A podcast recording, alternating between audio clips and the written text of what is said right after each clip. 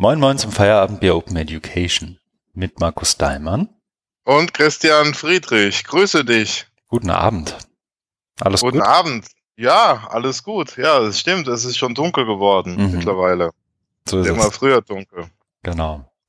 Und ich glaube, nach fünf kann man auch guten Abend sagen. Ich glaube, da gibt es eine Konvention, aber die ignoriere ich natürlich. Also mit vier und Bier kannte ich und jetzt noch mit Guten Abend und fünf. Okay. Hiermit eingeführt. Es ist der 15. November. Das noch zur Zeitangabe hinzugefügt für die Chronisten unter uns. Fangen wir an. Was trinkst du? Oder andersrum. Sollen wir nochmal erzählen, was wir hier tun und warum? Das haben wir doch letztes Mal gemacht. Ja, aber vielleicht Dann es- diesmal wer Dann machen wir es zu- next, dann machen wir es nächstes Mal wieder. Okay, Oder machen wir es übernächstes Mal, Keine sodass okay, keine man, Spoiler. man, man an, angeregt wird, auch mal vorangegangene Folgen zu hören. Oder mal wieder reinzuhören. Okay. Ähm, Ansonsten wird man hier ins kalte Wasser geworfen. genau, keine Übergänge, keine Einleitung. Fakt, Und wir bleiben unserem Modus ja treu. Also wir fangen an mit was wir trinken. Das genau. war ja deine Frage schon. Ich genau, ich wollte wissen, was du trinkst. Ich trinke Wasser. Mhm. Und du trinkst auch Wasser, aber mit Nee, Bestandteil. ich Wie? trinke, na, ich Ist trinke, Ist da kein Wasser drin? na, vermutlich. Also ich trinke einen Budweiser oder Budvar, also das tschechische ist es, glaube ich, und nicht das, also nicht das mit den, was ist es? Echsen? Das ist auf jeden Fall kein Bier. Genau, nicht, nicht das amerikanische Budweiser sondern das, kein Bier. nicht das amerikanische, sondern das europäische. Hast du schon mal Bud Light getrunken? Ja, fürchterlich. ja. Mhm. Wo wir schon bei Feedback sind. Hast du Feedback gekriegt für eine der letzten Folgen oder im Allgemeinen? Ich nämlich nicht. Ich auch nicht. Das Einzige, was mir einfällt, ist, dass Oliver Tacke dich dabei erwischt hat, äh, wie du AfD-Personal nicht beim Vornamen nennen kannst. Ah, ach so, mit Björn und Bernd. Ja. Ja. Ah, okay. Stimmt. Da war was. Besten Dank für den Hinweis. Dankeschön. Dann kommen wir aber auch schon dazu, was wir so gemacht haben. Ne? Genau, fang doch du mal an. Ja. Ich, was habe ich denn gemacht? Ich habe mich vor ein paar Tagen, Wochen auf einen Podcast gemeldet von den OER Labs, von Benze Lukas und Matthias Andrasch, die ja, was ich übrigens sehr cool finde, ich glaube, das haben wir hier noch gar nicht irgendwann mal erwähnt, ähm, die ja sozusagen ihren Projektfortschritt in den OER Labs und so, so ein paar Blicke hinter die Kulissen verpodcasten und darin unter anderem nach Feedback gefragt haben dazu, wie man denn Workshops und Ansprache von verschiedenen Stakeholdergruppen in der Universität gestalten könnte. Und darauf habe ich mich gemeldet und da so ein paar ähm, Dinge geteilt, die wir schon mal gemacht haben. Ähm, und das war, war irgendwie eine, war eine nette Unterhaltung. Also auch dahin nochmal viele Grüße an Matthias, Benze und Birgit. Dann habe ich ähm, sehr vernünftig gehandelt, wie ich vom, wie ich meine, und bin nicht zur OpenCon gefahren, was ich Mhm. eigentlich gerne gemacht hätte. Aber ähm, abgesehen von was zu den. deiner Diagnose sagen? Ach ja, soll ich? Also du hast es ja, du, also du hast es ja einen Unfall. Ja, ich hatte einen Unfall und ich war genau, Mit ich war auch Fahrrad. mit, mit dem Fahrrad. Ich bin schwer gestürzt und ähm, bin daraufhin jetzt im Lauf der letzten Woche nach dem MRT diagnostiziert worden mit einer dorsolateralen Tibia-Kopf-Impressionsfraktur. Wie lange hast du geübt, um das unfallfrei aussprechen zu können? Ist gut, ne? Ja. Obwohl ich Bier trinke. Nee, also das ist erstmal gar nicht so wild. Das geht wohl alles ohne OP. Ich bin jetzt halt bis Dezember circa, also bis Mitte Dezember, irgendwie kurz vor Weihnachten auf Krücken unterwegs. Und ja. Hast so eine Schiene.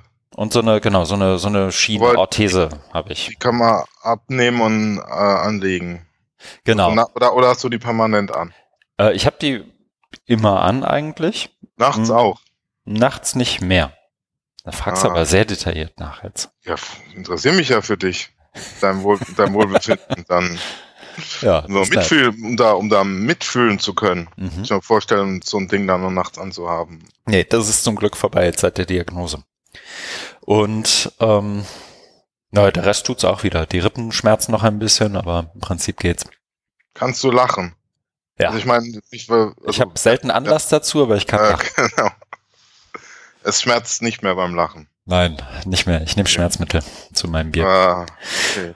Um, Also du kommst um eine OP rum und nach und dann machst du ein bisschen langsam, nachdem die Krücken weg sind, Mitte Dezember. genau. Also WH oder so musst du dann keine machen. Na doch, so Physio-Zeugs, weil ich darf das Knie jetzt auch nicht richtig beugen und so, dann musst du dann hinterher Muskel, weil ich darf es jetzt auch gar nicht belasten, das heißt hinterher ist dann so Muskelaufbau wieder dran und Aber Treppen steigen und so geht, geht oder geht nicht? Oder, na, ich belaste es gar nicht, ne? Also ich laufe Treppen hoch Also- und runter auf Krücken.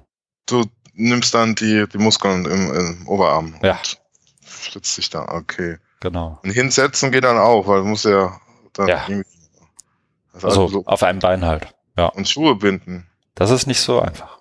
Ja. ja. Deswegen ein Hoch auf den Klettverschluss. Ja, dann Ja, alles, alles Gute. danke. Das ist ja noch, das ist ja noch ein Monat. Jetzt haben wir heute den 15. November und Mitte Dezember ist ja genau noch ein Monat. Das stimmt. Aber vernünftig von dir nicht zum äh, nicht da zur Veranstaltung zu gehen, obwohl es schade ist. Ich wollte auch mal, glaube zwei, zweimal hin, aber bin immer abgelehnt worden bei der OpenCon und deswegen habe mich auch für dich gefreut, dass du dabei hättest sein können. Mal gespannt gewesen auf deinen Bericht. Doch, äh, Ja. ja. meine ich ganz ernst.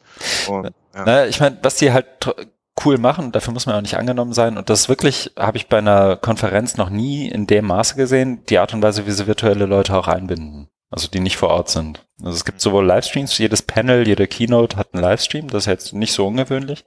Der ist aber qualitativ auch gut. Mhm. Und dazu kommt noch, die haben zu jeder Session, zu jedem Panel und zu einem weiteren haben die einen Google Doc, das sie auch live verteilen und was auch live, also was auch verlinkt wird für Außenstehende wo dann tatsächlich auch Leute von zu Hause irgendwie dran mitarbeiten und das auch aktiv tun. Also diese, die Community ist da tatsächlich ziemlich auf Zack, läuft. Und das habe ich halt auch gemacht und deswegen kann ich auch direkt empfehlen und zwar Ah, ja, ein Panel zu Diversity. Und zwar habe ich den YouTube-Link von dem Livestream direkt hier reingepackt mit dem richtigen Timecode. so. Da gerne mal reinschauen. Und ich habe auch, aber das muss ich, das suche ich jetzt noch mal raus. Es gibt dazu auch Notizen. Also so ein kollaboratives Doc, das würde ich ja auch mal verlinken, Mhm. weil das war, das Panel war extrem gut. Ähm, gute, gute Ressourcen auch wiederum verlinkt. Also wenn das, wer sich dafür im Ansatz interessiert, der sollte da zumindest mal, na, zumindest mal drüber scrollen, aber eigentlich mal tiefer reingucken. So, da ist es. Ja, das habe ich so gemacht. Ähm, ein, zwei an, ja, wobei das war alles Kleinkram. Ansonsten ganz normale Arbeit. Was hast du getrieben? Getrieben. Ja, gemacht, Äh, ich gearbeitet, Gemacht. gelebt. Äh, ich hatte eine Exkursion, eine Dienstreise nach Paris. Hm. Von mit, letzten Mittwoch bis Sonntag. Also Dienstreise und so ein bisschen äh, Wochenende dann noch äh, privat drangehangen. Okay. Und bei der Dienstreise ging es um Besuch vor, bei der europäischen, ähm, französischen, äh, europäisch natürlich auch, Frankreich ist ja Teil von Europa, aber der französischen ähm, MOOC-Plattform Fun MOOC, die habe ich ja äh, kennengelernt persönlich, also die Chefin bei einem deutsch-französischen äh, Digitaltreffen vor ein paar Wochen in Berlin. Und Mhm. da ist dann die Idee entstanden, dass wir die aus Lübeck mal besuchen, also mit einer Lübecker Delegation, deren Teil ich sein durfte. Und das war ganz spannend, also so über, über die Entwicklung zu sprechen, über, deswegen habe ich mich eben auch, glaube ich, so versprochen, freudsch, freudscher Versprecher mit europäisch, weil es gibt dann eben diese Überlegungen äh, von einem europäischen MOOC-Konsortium. Und darüber haben wir auch so ein bisschen gesprochen. Und der zweite Besuch war dann bei Open Classroom, ein Anbieter, den es schon ziemlich lange gibt, seit 1999. Natürlich nicht in der Form wie jetzt, sondern haben es natürlich auch entwickelt. Äh, die haben auch ähn- also die Wandlung gemacht, wie man es bei anderen Plattformen auch sieht im Internet. Nämlich, dass sie so mit, mit Hochschulen angefangen haben, da Kurse gemacht haben im Netz, aber dann gemerkt haben, hm, das ist vielleicht auch nicht so, wie wir uns das vorstellen und sind dann geswitcht zu Weiterbildung beruflich orientiert. Also wo du Mhm. jetzt äh, viele Kurse haben aus dem IT-Bereich. Die machen das mittlerweile auch so, dass sie da renommierte Leute einkaufen.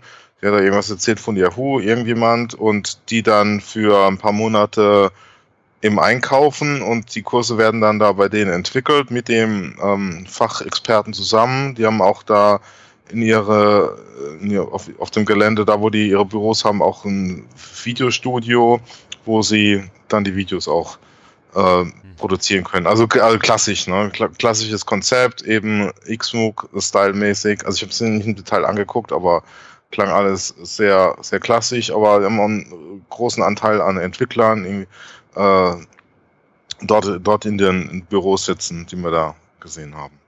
Genau, ansonsten habe ich dann noch äh, was für meine kulturelle Bildung getan und äh, war im Centre Pompidou und im Museum für moderne Kunst, was sehr schön war. Mhm. Genau. Okay. Und ja, willst du da noch was nachfragen? ich habe so gerade, ja, ich, ich weiß gar nicht, wie viel du davon schon erzählen kannst. Mich wird das europäische MOOC-Konsortium ein Stück, also vielleicht ein Stück weit interessieren im Sinne von. Ach so, ich dachte mein Besuch im Museum. Na, dein Besuch im Museum nicht so. Aber ähm, ähm, ja, also sowohl Zielsetzung, Akteurskonstellation ist, also erste Frage wäre, glaube ich, aus meiner Sicht, sind die Briten dabei oder sind es nicht? Ja, also ich ähm, es gibt dazu ähm, eine Pressemitteilung, deswegen kann ich das, denke ich, auch schon öffentlich erzählen. Mhm. Ähm, ich suche es gerade mal raus. Ja. Äh, ich glaube, ja, Future Learn ist dabei. Äh, so, ja, das, ich habe es gefunden. Und ähm, also es ist auf der Plattform oder auf der Webseite von der EADTU, das ist die European Association uh, Distance Teaching Universities, mhm. also der europäische Fachverband der Fernuniversitäten. Die kenne ich auch schon ziemlich lange, weil ich ja früher lange in Hagen war und äh, Hagen, also die Fernuni Mitglied ist der EADTU. Und da hat mir einige Projekte mit denen und da weiß ich so, wie die, wie die ticken. Mhm. Äh, so, ich habe jetzt mal den Link da rein gepastet, also was später auch in die Shownotes kommt. Jetzt ja. erstmal unser Arbeitsdokument. Und da, da steht ja, da, da steht was drin, so zu den, also kurz eben Mission, äh, Ziele und äh, Founding Partners.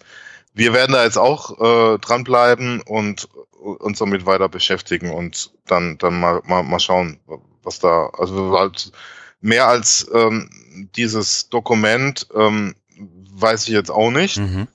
Es, es, gibt eben die, die Bestrebung auch schon länger, habe ich schon mit, mitbekommen und jetzt hat man da wohl Nägel mit Köpfen gemacht und zumindest mal das auf die, auf die Website gesetzt. Und also auf der Website, da ist ja auch nochmal, ähm, das glaube ich nochmal ausführlicher, das, genau, da ist dann nochmal das PDF. Das sind gutes, nur zwei Seiten. Ja. Also es, das ist noch nicht so aussagekräftig. Nee, das stimmt aber es ist was da und da tut sich was. Äh, es entstanden eben aus so einem Abwehrreflex, könnte man sagen, oder Abgrenzungsbedürfnis gegen die Amerikaner, gegen Coursera, Udacity. Mhm. Und ja, was genau die jetzt wie vorhaben, kann ich leider nicht sagen, auch wenn ich es wollte, weil ich es schlicht, schlicht nicht weiß. Okay. Das steht jetzt aber so ein bisschen auf der Agenda sich damit weiter zu beschäftigen. Also die rütteln sich gerade noch so ein bisschen zurecht und suchen nach ja. zusätzlichen Partnern und ihr überlegt halt beizutreten. Ja, genau. Okay. Und da also in, in genau in dieses Rütteln und diesen, in diesen Diskurs einzusteigen. Hm. Und dann mal eben zu hören, was sie vorhaben, wie das, wie das läuft. Äh, ja, also wir haben da in Paris dann bei dem Treffen dann ähm, auch darüber erzählt, dass ja es gab ja schon Bestrebungen europäischer Art, also wo auch die eher die TU mit drin hängt, dass da eben, also es sind ja meistens dann so Programm, äh, Projektmanager-Rolle füllen die aus und dann sind eben verschiedene Unis zusammen und da ging es unter anderem auch um, um MOOCs und eine Plattform, aber da ist nicht wirklich bei, was bei rumgekommen. Ne? Also da wurden irgendwie Millionen hm, versenkt, könnte man sagen. Ne? Also äh, das Portal und genau. Und das Portal erinnere ich mich noch. Das wurde irgendwie händisch gepflegt von irgendeinem Redakteur. Ja. Und da waren da immer Fehler in den Links. Ja. Ja. Und na, da muss man, muss man halt mal schauen. Also es, es ist nicht, der Reflex ist anscheinend immer noch da, weil ich kenne, also ich habe ich hab ja vor, vor zwei oder drei Jahren, äh, als es noch ein bisschen heißer war, äh, das, das Thema, habe ich mal so ein, äh, so ein Zeit, bei einer Zeitschrift bei der, bei Erodel, mhm. äh, also dieses International mhm. Review Online Distance Learning, da so ein Special Issue rausgebracht mit einem, mit einem Kollegen, weil wir damals mitbekommen haben, dass es eben Hot Topic ist. Und da ging es eben auch so um, um eine European Perspective on MOOCs. Und ja, da, da kam auch jetzt von denen, die jetzt da bei der ERDTU dabei, ERDTU dabei sind, auch Papers. Okay. Dann haben wir das, dann haben wir das gemacht und dann dachte ich, das ist, das, das hat man jetzt mal sich so geäußert und ich habe das Thema dann auch nicht mehr so wirklich verfolgt, aber das scheint immer noch irgendwie ein Issue zu sein, weil jetzt gibt es eben dieses Konsortium. Es gab auch vor zwei, drei Jahren äh, so eine so eine MOOC Declaration, Porto Declaration, da war ich auch dabei bei der bei der Veranstaltung, mhm. damals ähm, noch als Hagener Abgesandter. Da haben die ja nun damals auch gleich Hagen mit als Unterzeichner reingeschrieben, wo ich dann interveniert habe, ja, Moment, stopp, stopp. Äh, es gibt keine MOOCs in Hagen oder keine Position zu MOOCs in Hagen. Also bitte Hagen wieder rausnehmen. Ne? Weil die haben das da brav alle reingeschrieben. Ja. ja, ja, da haben wir uns zwei Tage getroffen und mit, mit 30 Leuten oder so und da haben die halt brav mhm. alle reingeschrieben. Ne? Klar. Ne? Für die Declaration. Ist ja, ist, ne, ist, ja, ist, ja, ist ja nett und lieb. Und ich habe das dann irgendwie gesehen und zwar und dann na, gleich reagiert und gemeint, nee, nehmt uns lieber raus, weil mhm. ja, Hagen weil, ist halt das. Nee, hast du schon gesagt, Hagen hat keine Position zu MOOCs trifft es. Ja. und da wollte ich dann, weil ich äh, ein paar Sachen da in Hagen erlebt habe, wo ja, wo das dann mir immer so negativ mhm. ausgelegt wird. Und du kommst dann irgendwie in so eine Dynamik rein und das habe ich dann antizipiert und gesagt, nee, nehme ich raus, bevor das dann wieder seine Kreise macht. Und dann steht hier Markus Daimann, MOOC Declaration für Hagen und dann kriegst du, äh, kriegst du Ärger. Das wollte ich nicht nochmal haben. Nee. Genau. Also, ja, das ist für mich immer noch nicht greifbar war, also ich bin dann, wie gesagt, da auch raus aus diesem Diskurs, weil ich ja Hagen verlassen habe und mhm. jetzt in Lübeck bin und Lübeck ist ja keine Fernhochschule. Deswegen war ich dann auch nicht mehr so eng bei der ERDTU dran. Das ist jetzt aber wieder hochgepoppt.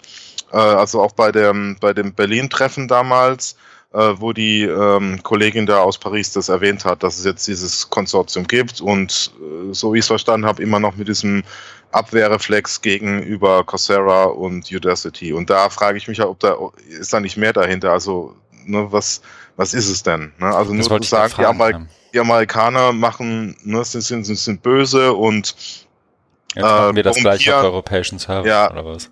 Ja, das genau. Sie äh, greifen unsere Daten ab und verkaufen die, schnüffeln uns aus oder korrumpieren das Bildungssystem. Das kann es ja irgendwie auch nicht mehr sein. Ne? Das haben wir ja vor ein paar Jahren gehabt, ne, mit, mit Rolf Schulmeisters Vortrag bei der Campus Innovation zum Beispiel, wo er sehr klar das auseinandergenommen hat, aber eigentlich das gesagt hat, was, was gesagt werden kann und viel Neues ist jetzt auch nicht mehr dazugekommen. Äh, ja, zumal es ja auch so, so Anbieter wie edX gibt, die da ja durchaus entgegenkommen sind inzwischen, ne? Mhm. Also einmal das, ja. anderen mich interessiert edX aber viel ist mehr. ja Basis auch, äh, das als Randbemerkung. Mhm. edX ist ja Grundlage, also Software-Technik, Grundlage von Fun. Ja, klar. Beruht mhm. ja auf edX. Ne? Mhm. Nee, aber ja. also auch so, wie soll ich sagen, als Vision ist es ja auch wahnsinnig spärlich zu sagen, wir machen das, was die da machen, nur damit sie es nicht bei uns machen. Ja, also es sind zwei Sachen. Einerseits ist es immer noch dieser, ähm, dieser Abwehrreflex und mhm. zum Zweiten ist es eine Legitimation für die ähm, ERDTU, weil die, die leben halt davon Projekte. Ne, das ist eine relativ kleine Organisation, was die festangestellt. Klar, dann kommt betrifft. etwas Variables dazu. Ein Programmmanager, irgendwie ein Coordinator und ein President und Vice President sind da unter ein Sekretariat, eine Handvoll Leute. Und ähm, die brauchen ja auch eine Legitimation ihrer Daseinsberechtigung. Und ähm, weil also die sind halt auch sehr gut vernetzt in Brüssel ähm, und kennen halt die ganzen Unis und deswegen haben sie sich da vorne dran gehängt und gesagt, so jetzt machen wir mal ein mhm. European Konsortium. Das sind also für mich, also so würde ich die zwei Treiber hauptsächlich sehen. Und was es da noch ist, und es ist halt also die Frage, wie äh, langlebig ist sowas oder wie, wie treibend ist denn sowas? Ne? Also reicht es aus, um da wirklich äh, Aktivitäten zu durchzuführen, jenseits von irgendwelchen Erklärungen, ne, wie jetzt damals Porto Declaration, da ist ja irgendwie auch nichts mehr. Also ich habe das dann auch nicht mehr wahrgenommen, dass da überhaupt was mit passiert ist. Oder jetzt mit diesem MOOC-Konsortium, wo, wo auch wieder Mission und, und äh, Goals dastehen. Ne? Also reicht es aus? Und da bin ich vorsichtig abwartend. Bin skeptisch. Ja, ist halt auch die Frage, was, was, jetzt fällt mir nur das englische Wort ein, aber wozu befähigen, also wozu enablen die, was, wozu befähigen die Konsortienpartner, irgendwas besser zu tun, ne? Also ist das die Infrastruktur? Ist das irgendein Manual, wie ich ein super schönes Talking Head Video für Greenscreen? Also so, ne? Also wofür ja. ist das da? So, aber das ja, kommt das dann ja wahrscheinlich mit der Zeit dann irgendwie. Ja, das ist die Hoffnung. Äh, hm. Aber da hängt es natürlich auch von den Partnern ab, ne? Wie, wie viel die da, wie viel da reingeben, ne? Und ja, wie, wie da überhaupt dann die Arbeitsweise ist und so weiter. Aber ja, ich berichte da gerne weiter drüber, wenn ich äh, mehr weiß davon. Okay. Dann. Kapitelmarker. Nein. Nein, was noch? Noch ein, noch ein, ein kleiner Punkt. Und zwar habe ich, weil wir immer noch dabei sind, was wir gemacht haben. Ah. Ich habe mich dann ähm, immer noch oder weiterhin, das soll jetzt nicht so negativ klingen, immer noch, sondern äh, fortwährend äh, mit der Vorbereitung vom OER Festival beschäftigt in verschiedenen Teilaktivitäten, wie dem Award oder Programmplanung oder Vorbereitung meines eigenen Talks, meiner eigenen Talks. Ne? Mhm. Ja. Sehr gut. Ja, ja, genau, da, also das den einzigen Berührung, also ich habe zwei Berührungspunkte. Ich bin ja in einem Panel und beim Lightning Talk und ich also wir haben ja im Vorgespräch schon drüber gesprochen. Ich würde mir eine schönere Webseite wünschen. Aber ich glaube, das wünschen sich alle, die da irgendwie dran beteiligt sind. Ne? Naja. Aber ähm, cool, dass du dabei bist. Und auch vielen Dank an die Organisatorinnen und Organisatoren. Also es, auch das soll gar nicht so negativ rüberkommen. Ich finde es ja schön, dass das gibt. Ja, und also ich finde es, äh, die Arbeit macht Spaß, wenn es auch nicht immer ganz, ganz einfach ist. Also wegen Abstimmung und mhm. ja, es sind halt viele, viele Punkte, die da be, be, behandelt werden müssen. Aber da ist schon so auch eine Dynamik drin und ja, ich freue mich dann auch drauf, wenn es jetzt soweit ist mit dem, mit dem Festival, dass man sieht, was man da jetzt in der Vorbereitung gemacht hat und dass man es, also dass man es konkret sieht dann auf mhm. der Bühne und, und in den Räumen. Also es war, was ja wirklich das Komplettpaket ist, ne? Also die ganze Logistik äh, mit, mit den Räumen und so und dann mit Abendplanung. Das ist äh, das, also und dann ist, ist ja nicht nur ein Tag, sondern drei Tage. Oder nur Camps, dazu, äh, Camps mhm. mit rein, da habe ich jetzt, da haben wir nichts mit dazu gehabt, weil das wieder eine andere äh, Tranche ist, die das planen, aber ja, ist schon, ist schon ja, herausfordernd, aber macht Spaß. Mhm. Cool. Ja. Jetzt aber eine Marke, oder? Ja, du hast ja schon angesetzt. Ja, 23, Dann 10. kommen wir jetzt zur Rubrik, was wir gelesen haben. Und das sind im Kern, also ich hoffe, ich fahre dir da jetzt nicht über den Mund. Aber ähm, so wie ich sehe, ist, sind es drei Aspekte. Mhm. Bist du noch da? Ich bin noch da. Hörst du ah, mich? Ja, ja, alles klar. Also, ähm, es sind im Kern drei ähm, Themen, die wir behandeln. Ähm, einmal ein Artikel von Jöran, äh, mhm. Mus Mehrholz, einer von Ulf Ehlers und dann so ein Strang oder eine Reihe von Artikeln, wo es, wo es äh, um eine Replik oder eine Be äh, Bearbeitung von Thesen von David Wiley geht. Sehe ich das richtig? Genau, das letzte ist mehr so ein, wie soll ich sagen, eine Art Lesehilfe zu einem Narrativ insgesamt, glaube ich. Aber das mache ich dann ganz zum Schluss. Ich glaube, das ist eher so ein, ist gut, das mal gehört zu haben, muss man vielleicht nicht unbedingt gelesen haben. Aber äh, im Hinblick auf die ähm, Übersichtlichkeit und mhm. die Hörerinnenführung. Ne? Ja. Sonst spricht man ja von Leserführung, aber wir haben ja jetzt hier ein Audio-Medium deswegen Hörerinnenführung, damit die auch wissen, um was es geht, ja. habe ich jetzt mal diese drei Schwerpunkte gesetzt. Genau. Das, also und, das sehe ich auch so. Und ich, äh, ich glaube, diesmal unterscheideten wir uns auch in einem Punkt. Du hast, glaube ich, mehr gelesen als ich. Mm, ja, einen Ticken mehr, glaube ich. Also hauptsächlich bei den ersten beiden. Ja. Aber fangen wir mal mit dem ersten an. Genau. Jöran muss Mehrholz. Soll ich genau. mal den, genau. wenn ich schon nichts sonst mache, dann lese ich zumindest mal den Titel vor, oder? Äh, gerne. Offen ist, was Zugang schafft. Ausrufezeichen. Oder?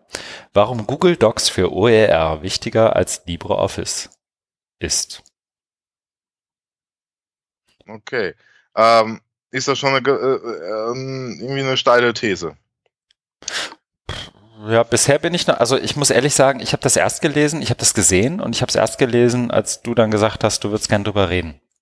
Ja, weil Vorher war ich so ein bisschen mir das auch irgendwie zu, dachte äh, ich, hm, äh, zugetragen wurde. Ich bin da auch drauf aufmerksam gemacht worden. Und deswegen dachte ich, das ist hier eine ganz gute Gelegenheit, das mal zu besprechen, weil es ja, also genau, es ist eine steile These und ähm, macht, macht einen Punkt deutlich und so, so irgendwie meine erste Reaktion, äh, also ohne da jetzt äh, gleich mal, gleich mal in die Vollen zu gehen, meine erste Reaktion war, hm, ich dachte, wir sind schon weiter in der Diskussion mhm. bei OER. Das hat sie geschrieben, ja. Genau, man muss vielleicht noch dazu sagen, für den Kontext, das ist erstens von vorgestern, also vom 13. November und zweitens auch explizit kenntlich gemacht als ein Meinungsbeitrag. Also das ist jetzt nicht irgendwie ein das Ergebnis einer großartigen Untersuchung oder sowas, sondern das ist einfach Nee. nur, eine, ich glaube, sonst würde man sagen Kolumne, ne? Ja, und das, das ist auch super, weil da kann man sich Mhm. auch, auch dran reiben. Also ist natürlich auch keine Position der OER-Infostelle. Ja, ich glaube, das wäre hier noch witzig. Wichtig. Genau, das ist uns auch wichtig zu sagen, sondern es ist ein, dieses Format heißt Jörans Meinungsbeitrag. Und Mhm. da denke ich, ist Jöran auch, mm, äh, wie sagt man da, ähm, hat im Nehmen genug, um, um da auch Kritik abzukönnen. Also ne, er hat eine Meinung, ich habe eine Meinung und die Ja. können ja irgendwie divergieren. Ja. aber- deswegen bin ich auch dankbar, ähm, dass, es, dass es diese Meinungsbeiträge gibt und nicht, äh, dass, dass man sich da so ein bisschen dran reiben kann. Wollen wir vielleicht erstmal Genau, bevor wir Kurz, da. also der Titel ja. verrät ja schon so ein bisschen was. Ja. Ähm, so wie ich den Artikel verstehe, aber grätsch gern rein, geht es ja darum, dass er sozusagen davon spricht, dass bestimmte Tools eben wichtiger sind für die OER, nenne ich es dann Bewegung, Szene, ähm, weil sie eben einen niedrigschwelligen Zugang ermöglichen, auch wenn sie vielleicht nicht in ihrer aus, in ihrer Software-Tool-Ausrichtung, sprich äh, in, in der Art und Weise, wie sie zur Verfügung gestellt werden, sonderlich offen sind. Beziehungsweise sie sind, so ich glaube, Oliver Tuck hat es in den Kommentaren auch geschrieben, free as in beer versus free as in speech. Also ich glaube, und Jörans Argument kann man jetzt äh, so sehr, sehr verkürzt irgendwie ja wahrscheinlich sogar so widerspiegeln, dass Google Docs zwar free as in beer ist, also das wird mir umsonst gegeben und kann mir auch jederzeit nicht mehr gegeben werden, aber im Moment ermöglicht es mir halt irgendwie einen Zugang zu etwas und deswegen ist das für uns alle wichtiger, als irgendwie lange mit LibreOffice oder was auch immer rumzuhampeln. Ja, so, das trifft, glaube ich, auch ganz gut, Mhm. diese, diese Unterscheidung. Und du sagst, wir müssten eigentlich weiter sein. Ja, weil, ähm, also ich beziehe mich da auf einen Diskussionsstrang, Mhm. der da heißt, oder den es wirklich schon lange gibt, äh, nämlich ähm, Open, also OER ist gleich Zugang zu Materialien, reicht nicht aus. Was wir brauchen, ist die Transformation von didaktischen, pädagogischen Modellen hin zu dem beliebten äh, Begriff Open Educational Practices. Mhm. Und, ne, und, und das kenne ich wirklich schon seit zehn Jahren. Dass man gesagt hat, ja, oh, also ne, da- damals hat man schon vor OER gelobbyt und gesagt, ähm, das, ist, das ist ganz wichtig, aber gleichzeitig ist es noch viel, viel wichtiger, da nicht stehen zu bleiben, sondern wir müssen hin und dann kommen diese ganzen Buzzwords mit diesem Paradigm Shift, äh, Paradigmenwechsel von weg von der Lehre zum Lernen und kein, wir brauchen keine Lehrer mehr, sondern nur Facilitator und Coach. Ne? Ja. Da, da habe ich Genau. auch eine Meinung dazu, die ich schon mehrfach hier geäußert habe. Deswegen brauche ich die, glaube ich, nicht nochmal wieder zu wiederholen. Und deswegen hat mich das so ein bisschen erstaunt, dass er dann hier äh, ähm, ähm, auch sagt, ähm, am Anfang, Zweck heißt Zugang. Und ne, also Zugang, Zugang zu, äh, zu, den, zu den Materialien, Access. Aber äh, man könnte, es ist mir vorhin gekommen, dieses Bild, ich weiß nicht, wie gut es passt, aber man könnte es auch so sehen, also es ist natürlich sehr provokant jetzt, aber es geht auch so ein bisschen um zu provozieren. Du könntest es auch so sehen, du vergrößert einfach den Eingang zu so einer Shopping Mall, ne? Und drin ist natürlich, also drin hast du einen ganz anderen Code, nämlich hm. diesen, diesen äh, kommerziellen, ne? Du kannst dich nur so lange drin aufhalten, wie du was kaufst und darfst dich auch nicht so lange auf so einer Bank aufhalten bei, bei der, bei der Shopping Mall, dann kommt gleich irgendjemand und sagt, so, jetzt genug ausgeraut, ausgeruht, gut, äh, jetzt gehen wir weiter shoppen. Ja, und dann vergrößert man einfach nur die Tür. Aber was dann drin passiert, ne, das schreibt er ja dann, äh, schreibt er ja dann auch, ne, also dass es dann auf den anderen Servern liegt und dass du dann abhängig bist von den Geschäftsbegehren von Google, wird dann ausgeblendet. Und das finde ich einfach ja verkürzt. Also er macht sich da, so lese ich das jetzt hier raus, macht sich ein bisschen zu einfach. Ich weiß, er hat, der Jöran ist ja auch Pädagoge, wahrscheinlich auch einen anderen Zweck. Ähm, im, im, im, im, im, im, im Sinn, nämlich ähm, Leuten, so wie du es am Anfang gesagt hast, eben den, äh, die Usability zu fördern und überhaupt dazu zu bringen, da den Zugang zu haben und dieses Zusammenarbeiten. Aber wenn du auch über Google Docs sprichst, dann geht es ja auch immer viel um Zusammenarbeit, um Kollaboration. Und das ist ja genau wiederum auch eines der Kernargumente von Open Educational Practices. Und dann wäre es auch für mich sinnvoll oder logisch, dieses Zugang ähm, nur als ersten Schritt zu sehen und dann weiterzugehen zu Pädagogik und Didaktik. Und dann ist er wiederum nicht so ganz trivial, mit welchen Tools du arbeitest, weil ähm, dann, ja, also dann geht's ja wieder los mit diesen ganzen Geschäftsbeganen. Also nochmal mit dem Bild mit der Shopping Mall, ne, dass du dann eben da wieder, also du hast da Hochglanz, Schaufenster und alles schön ausgeleuchtet und so weiter, aber, ja, aber du hast da keine Gestaltungsfreiheit, keine Gestaltungsmöglichkeiten, sondern du bist komplett abhängig von den Betreibern und die haben einzig und allein nur dein Geld im Sinn. Ne? Die wollen dir das Geld aus der Tasche ziehen und wenn du, wenn du kein Geld mehr zum Ausgeben hast, dann wirst du da wieder rausgeschmissen. Ich weiß nicht, wie gut das Beispiel passt, mir nur vorhin, vorhin so gekommen. Nicht so gut. Also okay. da würde ich tatsächlich, also ich glaube, da sind wir nicht einer Meinung sogar. Weil, aber ich fange mal andersrum an. Ich glaube, das Argument, das Jöran ja jetzt endlich macht, ist eins, und mir fehlen die deutschen Begriffe dafür, die es vielleicht gibt, vielleicht hast du die. Ähm, das eine ist ja sozusagen Access, also die Möglichkeit, auf etwas zuzugreifen, und dann gibt es Accessibility, ja. nämlich die ähm, Zugänglichkeit und die Art und Weise, wie gut ich darauf zugreifen kann und wie gut mir das eben zugänglich gemacht wird. Und jetzt sagt er ja auch irgendwie, spricht er von den, so eins seiner Beispiele ist ja, Beispiel ist ja Dateiformate für Textdateien, OD-Dateien, also die, den, den, die Open Document Dateiformate, die da irgendwie, die sozusagen den, den offensten Zugang ermöglichen, mit jedem Programm geöffnet werden können und so weiter. Ähm, und die sich ja trotzdem nicht durchsetzen aus den verschiedensten Gründen. Ne? Also Wikimedia Commons hat sie wegen Sicherheitsbedenken deaktiviert.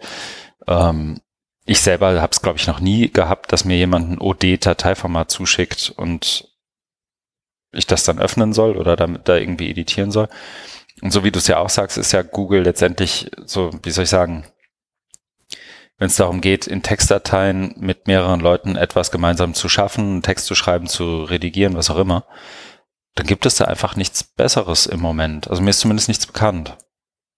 Ja. Ähm, und auch so, so, wir, wir arbeiten ja selber auch jetzt für die Shownotes in, in Etherpads. Ähm, das ist halt auch nicht geil, ne? Also das ist jetzt irgendwie, das sieht, das sieht weder hübsch aus, noch hat es die Funktion, die ich da, die ich da gerne hätte oder die ich vielleicht auch aus anderen Kontexten von Google gewöhnt bin.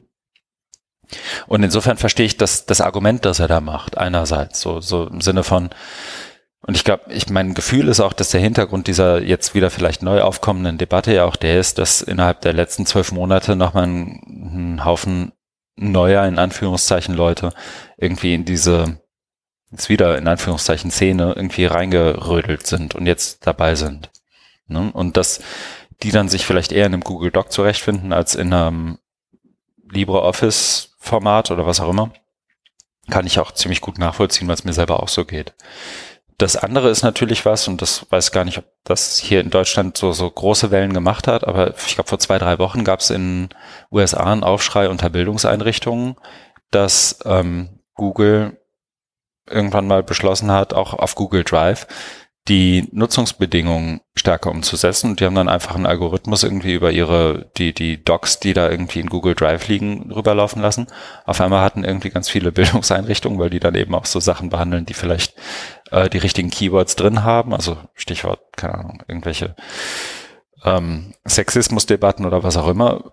Oder auch vielleicht soziologische Debatten, ich habe ich ehrlich gesagt gar nicht mehr im Kopf, die dann eben wahrscheinlich die richtigen Keywords einfach drin haben so zu, keine Ahnung, rechtsradikalen Inhalten oder was auch immer.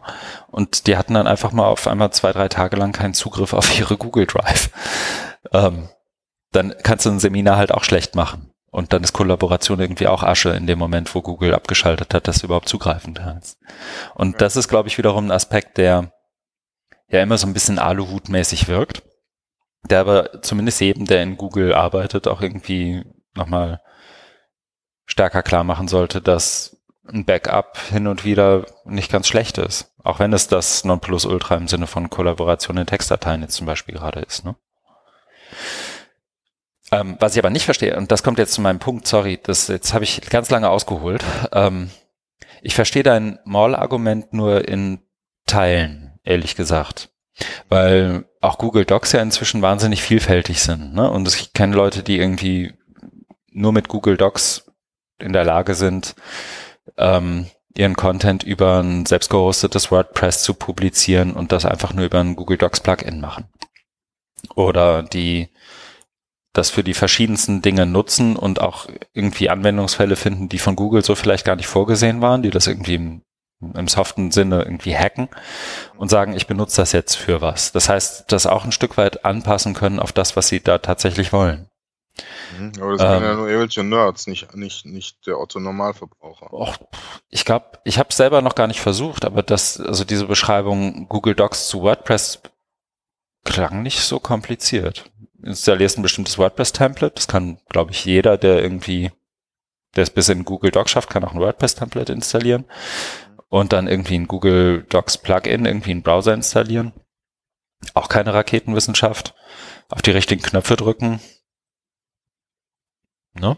Also mein okay, Punkt ist, glaube ich, mein Punkt ist, Punkt? mein ja. Punkt ist, glaube ich, dass es in begrenztem Maße immer möglich ist, ein bestehendes System seinen eigenen Bedürfnissen anzupassen, selbst wenn es ein geschlossenes System ist, weil du eben einen bestimmten Use Case hast. Und zum anderen, du ja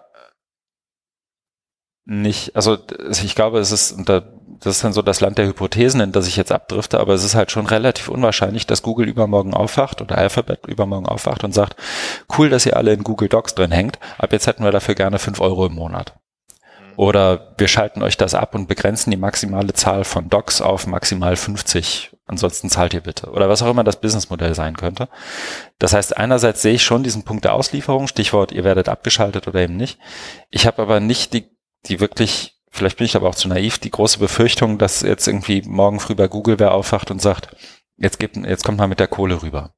Weil der, der Business Case aus Google-Sicht ist ja ein anderer. Der ist ja, wir bieten euch möglichst mit, nahtlos miteinander verknüpfte Systeme, also Google Maps, Google Contacts, Android, dass die G Suite Applikationen und alles, was da irgendwie mit zusammenhängt und haben dadurch eine Möglichkeit, genau zu verstehen, was ihr da macht und was ihr da wollt. Und das können wir für die verschiedensten Zwecke irgendwie nutzen. Sei das Advertising, sei das ähm, weitere Produktentwicklung, sei das, also was da alles gibt. Und ich glaube, das ist sozusagen der schwerer zu verstehende Schmerz, als dass man was bezahlen muss, ähm, weil es eben auch nicht, wie soll ich sagen, weil es nicht unmittelbar wehtut. Mhm. Insofern verstehe ich dein Argument, aber ich würde es halt ein bisschen anders frame. Ich glaube, das ist keine Mall, sondern das ist was anderes. Mhm. Sorry, das hat jetzt echt lange gedauert, aber ähm, ich hoffe, es hat irgendwie Sinn ergeben.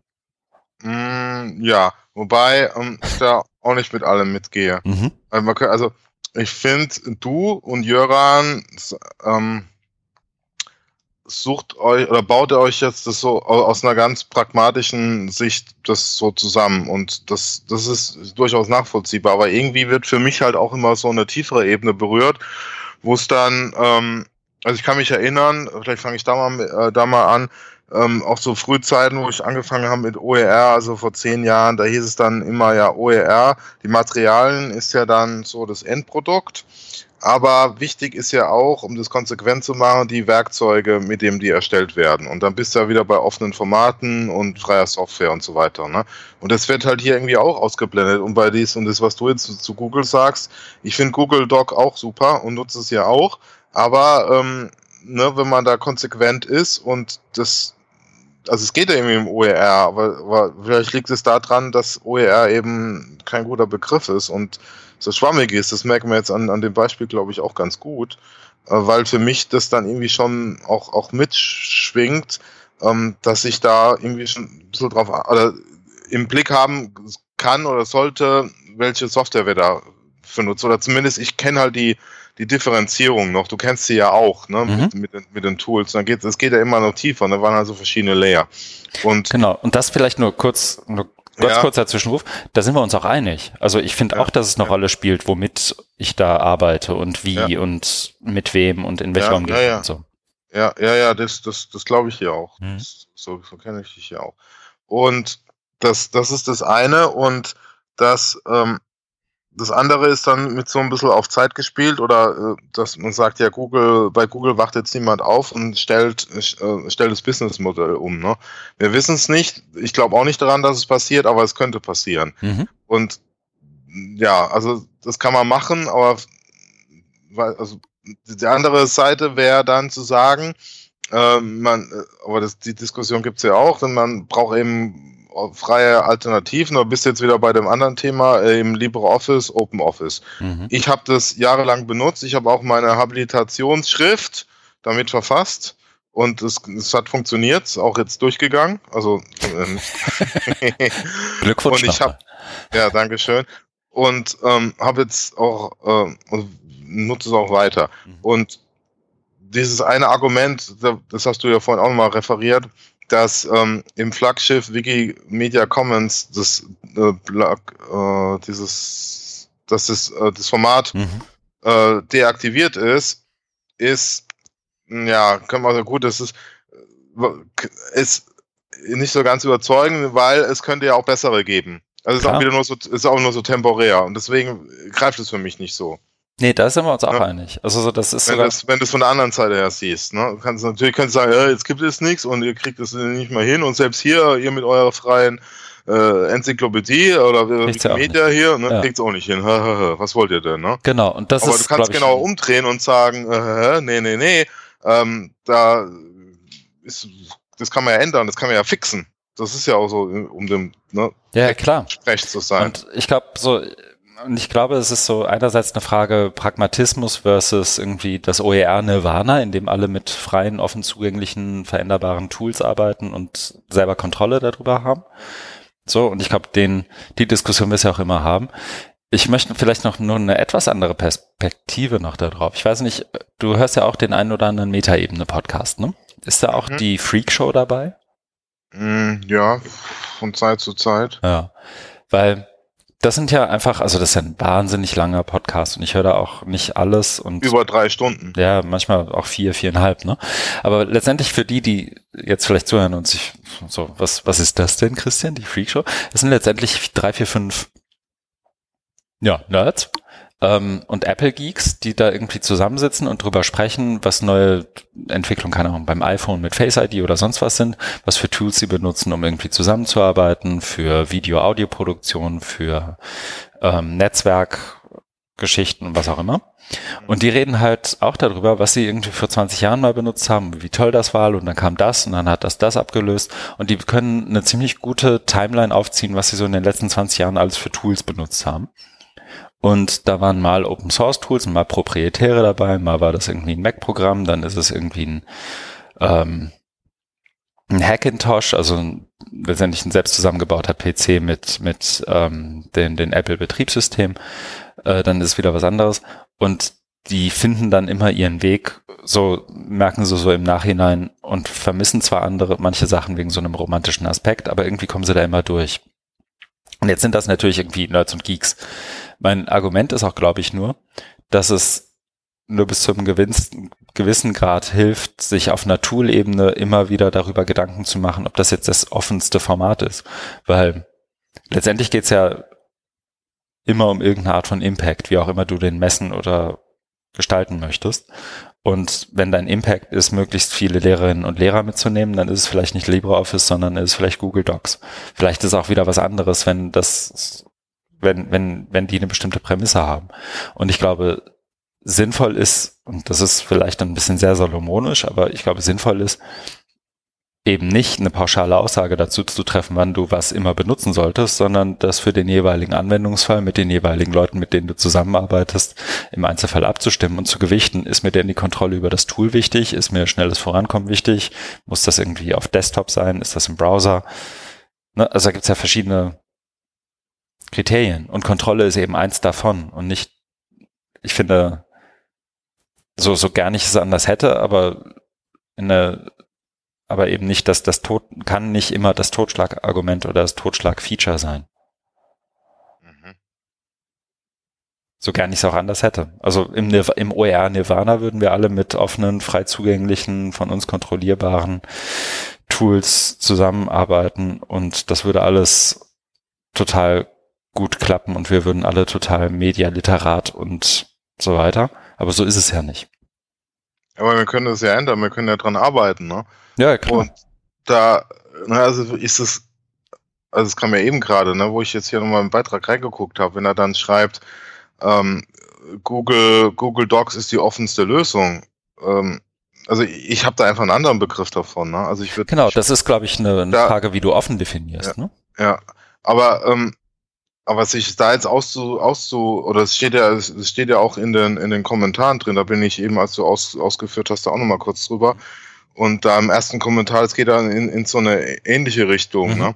Ähm, da, da, also der letzte Satz ist dann, also wer eine datensparsame Alternative eines EU-Unternehmens wäre mir lieber als eierlegende Wollmilchsau der kollaborativen offenen Texterstellung. Und das ist ja, also das ist, das ist ein Aspekt da mit der eierlegenden Wollmilchsau. Mhm. Das, das kam mir dann nochmal. Ne? Also so, so, so, so könnte man das eben aussehen mit diesem, was Jöran dann schreibt, Google ist das offenste Format, ne, weil Google ja auch mal mächtiger und umfassender wird. Ne, und dann hast du auch irgendwie die Gefahr dann, dass du, dass du da gar nicht mehr, gar nicht mehr rauskommst. Ne? Irgendwann. Äh, und es gab ja, was wir auch noch vielleicht äh, den Punkt machen, ich weiß nicht, wie korrekt ich den jetzt darstellen kann, aber du kennst ja auch Leonard Dobusch.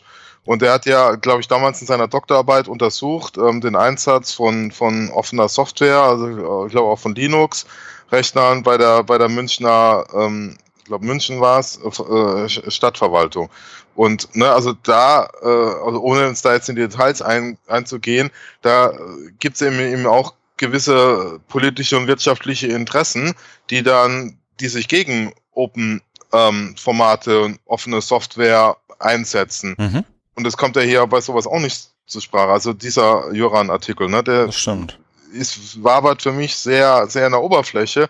Und ähm, also man muss ja jetzt nicht hier gleich so wie Netzpolitik.org da so, so ganz detailliert, ne, und das, das so aufziehen, aber so ein bisschen, ne, weil da, also wenn man das so ein bisschen aufdröselt, dann, dann kommt man, glaube ich, auch, kann, kann man auch zu anderen Einsichten kommen. Und deswegen, also finde ich das für, zu sehr verdichtet und dadurch auch ein bisschen verzerrend hier bei Joran die, die, die Argumentation.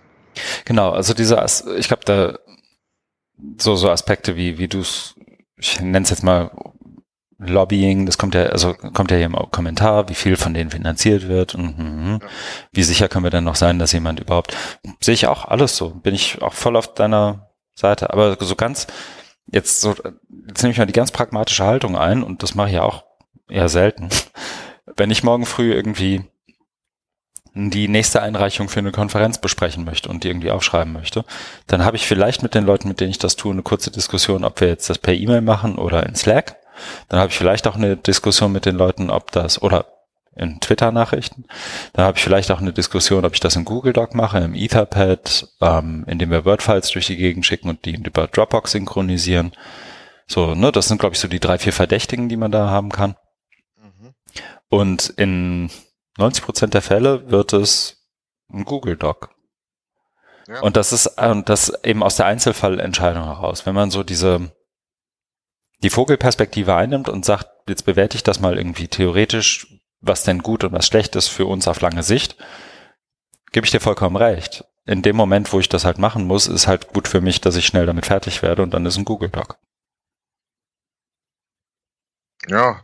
Ne? Und das ist traurig, also ich sehe das auch so. Es ist schade, dass es so ist und mir wäre es auch lieber, wir hätten eine Alternative.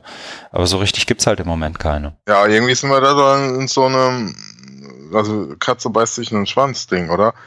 Das ist das doch, oder ist es nicht auch so, wenn man sagt, ja, Autos äh, verursachen so starke Umweltverschmutzung, aber lass mal stehen, dann, nee, ich fahre doch jetzt lieber. Na, also gibt's ja, mhm. ich weiß nicht, ne, gibt's ja ähnliche Verhaltensmuster. Ne? Mhm. Also wo es darum geht, ne, ähm, das, was Rauchen bequem aufhören. ist, genau, das, was bequem ist und einfach ist, ne, der Mensch ist nun mal äh, faul und träge oder geht gerne den Weg des geringsten Widerstands. Mhm. Ne, und das ist auch bei, bei technischen Sachen, ne, wo es, also es nicht direkt um Konsum geht, sondern um, um jetzt Zusammenarbeit oder so. Ne? Aber ja, also man macht sich da vielleicht ein bisschen einfach. Das und, und ich kann das auch nachvollziehen, also mit der Arbeitsweise, ich mache das ja auch so, aber mhm. gerade jetzt bei, bei so einem, also mir geht's halt um dieses, äh, wie Jöran das hier schreibt, so dieses ähm, Advokat dann, also als Advokat für, für Google aufzutreten, das macht mir so ein bisschen Bauchschmerzen. Genau, da, da bin ich auch voll bei dir. So, ich, ich würde das, ich würde mich jetzt auch nicht hinstellen, aber ich meine, die, wir sind uns ja sonst in vielen Punkten relativ einig und die Tatsache, dass wir uns da jetzt irgendwie seit fast 130, seit fast 30 Minuten irgendwie äh, drüber unterhalten und uns irgendwie nicht ganz einig werden, das kann, also ganz offen, bei mir ist das halt auch eine, wie soll ich sagen, eine Formfrage, ne? Also es, ich glaube, ich hatte die Unterhaltung mal mit, wer war das denn? Iska Jansson, glaube ich wie ich gesagt habe, auf einer ideellen Ebene bin ich immer total für irgendwie, keine Ahnung, Open, Open Source und veränderbar und Kontrolle und so weiter. Aber dann hoste halt mal all deinen Scheiß selber, ne? Also macht halt auch keinen Spaß. Nee. Schon gar nicht, wenn du es irgendwie nicht gelernt hast und seit den 80ern irgendwie gelötet hast. Also so das und ich meine und so, so gar nicht das anders sagen würde, meine Erwartungshaltung an irgendeine Lehrerin oder irgendeinen Lehrer oder irgendeinen Hochschullehrenden oder wen auch immer ist, ist auch nicht, dass die das irgendwie selber drauf haben. Meine Erwartungshaltung ist eigentlich, dass eine Einrichtung oder ein, irgendein, so, und das ist ja, das ist ja die eigentliche Frage, weswegen wir uns auch nicht einig werden, dass im ich, obwohl ich jetzt an der Uni arbeite, die ja dann irgendwie auch nicht ganz fürchterlich ausgestattet ist mit Mitteln, dann ja dann doch die Default-Lösung ist, dass man sich über einen privaten Account einen Google Doc einrichtet oder über den Google Education Account. Dass es eben keine vernünftige Alternative gibt. Wenn ich bei mir ins Rechenzentrum renne und sage, ich würde gerne irgendwie mal was selber hosten, dann sagen die ja, da hinten ist ein Server, aber für die Updates, Updates und die Sicherheit bist du selber zuständig. Mhm. Ne? Also ich glaube, wir diskutieren hier auf der falschen Ebene, einfach weil wir versuchen, das in so einer Jetzt kommt Buzzword in so einer neoliberalen Argumentationsweise, das auf die einzelnen Personen und deren Verantwortung irgendwie abzuwälzen. Ja. Während eigentlich Lieschen Müller, Lehrerin auf der Gesamtschule oder Stadtteilschule irgendwo auf St. Pauli, sich die Gedanken gar nicht machen müsste. Deren Job ist ein anderer. Deren Job ist irgendwie sich um die Kiddies zu kümmern und dazu, dafür zu sorgen, dass sie irgendwie cool gemeinsam irgendwie was lernen. Und die Infrastruktur, die wird ihr gestellt. Und wenn die Stadt oder das Land oder wer auch immer nicht in der Lage ist, ihr die irgendwie zur Verfügung zu stellen, dann legt, dann findet die halt einen Ausweg. Dann legt die sich Dropbox an, dann legt die sich Google Drive an und dann arbeite ich mit Google Docs, weil es halt der gering, Weg des geringsten Widerstands ist, um mal eben die Sachen schnell hintereinander zu kriegen. Ja, du, ähm, äh, das äh, bin ich auch dabei, aber ich, ich, ich maß mir auch nicht an, da für die, für die, für die Menschheit da jetzt ähm, die, die Alternativen vorgeben oder entwickeln zu können, sondern mein Punkt ist, mir geht es um Aufklärung. Mhm. Na, das, und das fehlt mir halt hier in dem Text. Ne? Das haben wir jetzt an verschiedenen Stellen das stimmt. Ganz, ganz mhm. gut herausgearbeitet, ne? Und das auch mit diesem Lieschen Müller Beispiel. Also ich würde mir dann schon wünschen, dass man irgendwie darauf hinweist. Also jetzt nicht vielleicht so mit Zigarettenpackung mäßig rauchen, äh, ne, verursacht die und die Krebsschäden mit diesen Horrorbildern, aber ja, schon so irgendwas. Also seid ihr bewusst und so weiter. Aber mhm. da, da habe ich jetzt auch keine Patentlösung, ne? weil ich bin auch nicht gern der Mahner mit dem erhobenen Zeigefinger. Aber ich habe halt gemerkt, so in den letzten Jahren, wie wichtig es ist, da mal so ein bisschen in den Untergrund zu gucken. Ne?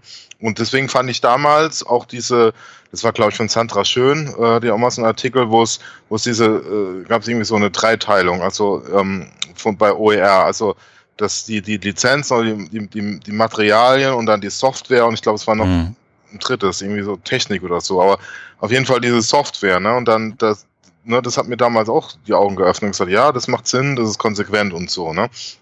Und die, also den Stand hatten wir ja damals schon. Und klar, das hat sich jetzt auch nicht so durchgesetzt, weil dann kam, mhm. dann kam dann irgendwann auch äh, äh Google Docs oder Slack und so, ne, wo, wo, wo das dann irgendwie, ja, gar nicht mehr so eine Rolle spielt, was da jetzt irgendwie im Untergrund passiert, sondern du hast eine schöne Oberfläche, es funktioniert super, wir machen das genau, alle. Es ist gratis.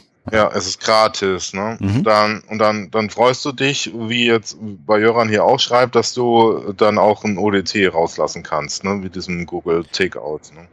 Genau. Das ist schön und gut. Und das, das war ja so mein Eingangsstatement, dass ich dachte, wir sind da weiter, aber das war natürlich damals auch so eine Spezial- Diskussion, ne, wo, wo wir das hatten. Und das fand ich halt, das fand ich halt damals wirklich gut, weil es da, da, da war es halt immer so konsequent, da hatte man den, den Diskussionsstand, dann das und das und das. Und dann ist halt jahrelang nichts passiert und dann, dann ist wieder so ein bisschen hochgekocht und ja, und jetzt läuft's halt irgendwie, läuft's halt irgendwie anders da. Das hast du ja vorhin auch dann gemeint, wo du gesagt hast, dass du jetzt der Artikel vielleicht geschrieben wird für die ganzen Leute, die neu in die Community sind. Ist ja auch schön und gut, aber ja, für mich, der halt schon länger dabei ist, ist halt mhm. ein bisschen unbefriedigend. Deswegen fühle ich mich da jetzt nicht ganz so wohl. Genau, nee, das sehe ich auch so. Ich glaube, nur der Ansatzpunkt ist der falsche. Ja. Ne, also sowohl von dem Artikel als auch von dem, ähm, auch, auch an der Kritik, weil die, wenn du das, das Argument zu Ende argumentierst, ist es halt, dass der Einzelne dafür sorgen muss, dass der, dass der Quatsch irgendwie nicht bei Google liegt und so. Und mein Zugang ist da eben, oder wäre, glaube ich, der, aber das hat sich so, wie soll ich sagen, da kam er jetzt auch erst über Umwege hin, wäre halt zu sagen, eigentlich ist, eigentlich fehlt dem Beitrag hier, den Joran da geschrieben hat, nur ein Vorwort, ein Vorwort, in dem steht, der folgende Text ist entstanden, weil sich niemand für die Infrastruktur, auf der Lehre und Lernen passiert, wirklich interessiert. Ja, da hat es ja im PS, ne? im PS hat er das so ein bisschen. Ja. Genau, aber im PS ist halt auch zu spät. Also so, ja. und das, und ich verstehe, dass er sich da nicht so, wie soll ich sagen, da, aus dem Fenster nicht lehnen möchte, so, und das ist auch vollkommen okay. Ähm, das können, können ja andere machen. Ähm, aber ähm, die, die Tatsache, dass das so ist, ist ja nicht begrüßenswert, wie er es beschreibt. Die Tatsache, dass das so ist, ist ja einfach ein pragmatischer Umgang mit einem Defizit. Ja, und ein affirmativer, be beziehungsweise auch noch dafür plädierender Umgang. Ja, genau. Also er legt ja schon nahe, mhm. Leute nimmt Google Docs und alles ist super. Mhm. Und äh, um wegen diesem OER müsst ihr euch auch keine Sorgen machen, weil ah, ihr könnt ja sogar ODT rauslassen und ihr könnt ja auch dann auch eure CC BY Lizenz auf in, in Google Doc äh, kleben. So alles super. Nur dieses PS finde ich dann auch so ein bisschen ähm, Alibi-mäßig. Wenn es da heißt, ne, die öffentliche Hand ist selbstverständlich dafür verantwortlich, offene Alternativen zu fördern und zu äh, fordern und zu fördern. Offene Standards und Software sind hier von zentraler Bedeutung. Also das ist, was man halt schreiben muss. Ist so das, genau, ist das das Lippenbekenntnis, das man da machen muss. Ja. Aber das mit dem Vorwort, das wäre, das wäre in der Tat, äh, so. das wäre einfach eine Einrahmung, weil sonst geht es ja, geht es ja irgendwie direkt los und weiß gar nicht, was, was, was es jetzt soll. Also er knüpft, knüpft ja, knüpft ja nicht an, an irgendwelche Debatten an. Und das ist vielleicht auch der Punkt, wo ich mal drauf rumreite und was er ja nicht macht, sondern das ist ja, äh, geht ja irgendwie so aus dem Alltag. Ne? Wenn er dann schreibt, wer Wahres, OER schaffen will und so weiter. Ne? Also da holt er, da, da wirst du ja abgeholt. Aber was ich mir halt äh, oft wünsche bei Texten ist, dass sie sich auf irgendeine Debatte und Diskussion beziehen, weil die gibt's nämlich. Und da, ne, also einfach so einen Marker zu setzen, das mhm. hast du eben auch gesagt mit dem Vorwort und dann zu sagen, okay, äh, ich beziehe mich und dann da drauf und dort und dort wird das diskutiert, ne, dann bums, dann wird es auch viel klarer als hier so. Ne? So kommt das irgendwie auch aus dem Nichts. Äh, ne, daher und ja, ist ein Meinungsbeitrag, aber so ganz, ja, klar, schlüssig werde wär, wär ich da auch nicht. Aber das haben wir jetzt in den letzten 45 Minuten auch zu Genüge. Glaube ich. Ja. Ja, stimmt. Ich würde den Tab jetzt schließen. Ähm, vielleicht in dem Kontext total, äh, wobei gar nicht mal so weit weg. Ähm, gestern ist die neue Version von Firefox rausgekommen. Aha. Firefox Quantum Bisher, ich probiere es seit gestern mal wieder. Ich war jetzt bestimmt ein Jahr lang Google Chrome-Nutzer. Ich nehme auch Chrome, bin ich ja. böse. Ja, siehst du. Wenn ich jetzt. Hast du eine pragmatische Entscheidung für Geschwindigkeit, Kreide, Usability? Kreide gefressen? Genau. Nee, aber der, der Firefox Quantum bisher sowohl schnell als auch nicht mehr ganz so schwer auf meinem Arbeitsspeicher und so. Alles funktioniert ganz gut. Und das ist ein Open Source Browser. Das nur so als letzte Randnotiz zu dem Thema. Ja, ja ich, ich, ich will mich da auch nicht, um so mal so ein Disclaimer zu machen, ich nehme mich da auch nicht aus. Ich habe früher auch mal mit gerne mit Ubuntu gearbeitet, jahrelang. Mhm. Äh, ne, also offener, offenes Betriebssystem, hat mir auch Spaß gemacht. Äh, offene, dann offene Software, ähm, auch, auch gerne genutzt, aber ne, man ja, merkt es ja an sich selber. Ne? Dann bist du natürlich auch dem Google ähm, Doc ähm, Feeling dem Feel Good da äh, erlegen. mhm. ne, und bei der Arbeit äh, immer auch Microsoft, jetzt habe ich hier auch Apple, also ja, ich, ja das ist, äh, das, das, aber das, das gebe ich ja auch gerne zu. Ne? Und wie, wie gesagt, mir geht es hauptsächlich um die, um die, um die Aufklärung, ne? Nicht, äh, weil nicht so vorbildmäßig, ne? Das, weil da wird mir ja gerne auch zerpflückt, ne? Wenn man sich dann aufstellt und sagt, hier, ich bin jetzt der Supergrüne oder der Superveganer oder, ne, die haben ja oft was so Missionierendes an sich, was mich dann eher abschreckt, ne? Oder so bei, bei digital, ne, so, so ein Ralf Lankau, ne, der dann, der dann immer da rumschwadroniert, ne, alle Schulen vom Netz nehmen, also nicht ans Netz, sondern vom Netz, ne, und nur selbst gehostete, also ähm, da äh, die, das, was er inhaltlich sagt, ist ja, ist ja als gar nicht verkehrt, aber die Art und Weise, wie, wie er sagt, geht halt gar nicht für mich. Ne? Das ist ganz übel, ne? Dieses paternalistische, also ich allein weiß, was gut für euch ist, ne? Und das überwiegt dann für mich dann, also das macht es dann, das untergräbt dann auch für mich seine Autorität und seine Legitimation, wenn er sich das so aufspielt. Ne? Und, das, und der schafft es halt, und deswegen ist er auch nicht anschlussfähig, ne? Dass, dass, dass du dann mit dem ins Gespräch kommst. Was ja so ein Jöran-Artikel jetzt schon eher ist, ne? Der ist ja nicht Genau, zumal Jöran, glaube ich, im Gegensatz zu Lankau ja auch sich dein Argument mal anhört, wenn du eins hast. Ne? Ja, das hoffe ich. ich bin schon gespannt auf den nächsten Meinungsbeitrag. So ist es. Und wie man mit den Langhaus reden kann, hatten wir in der letzten Folge. Beziehungsweise ja. wie nicht. Am besten gar nicht. Ja. Das ist jetzt meine Empfehlung. Genau. Ich hab's hier. gemacht. Mir reicht's. ich setze eine Marke.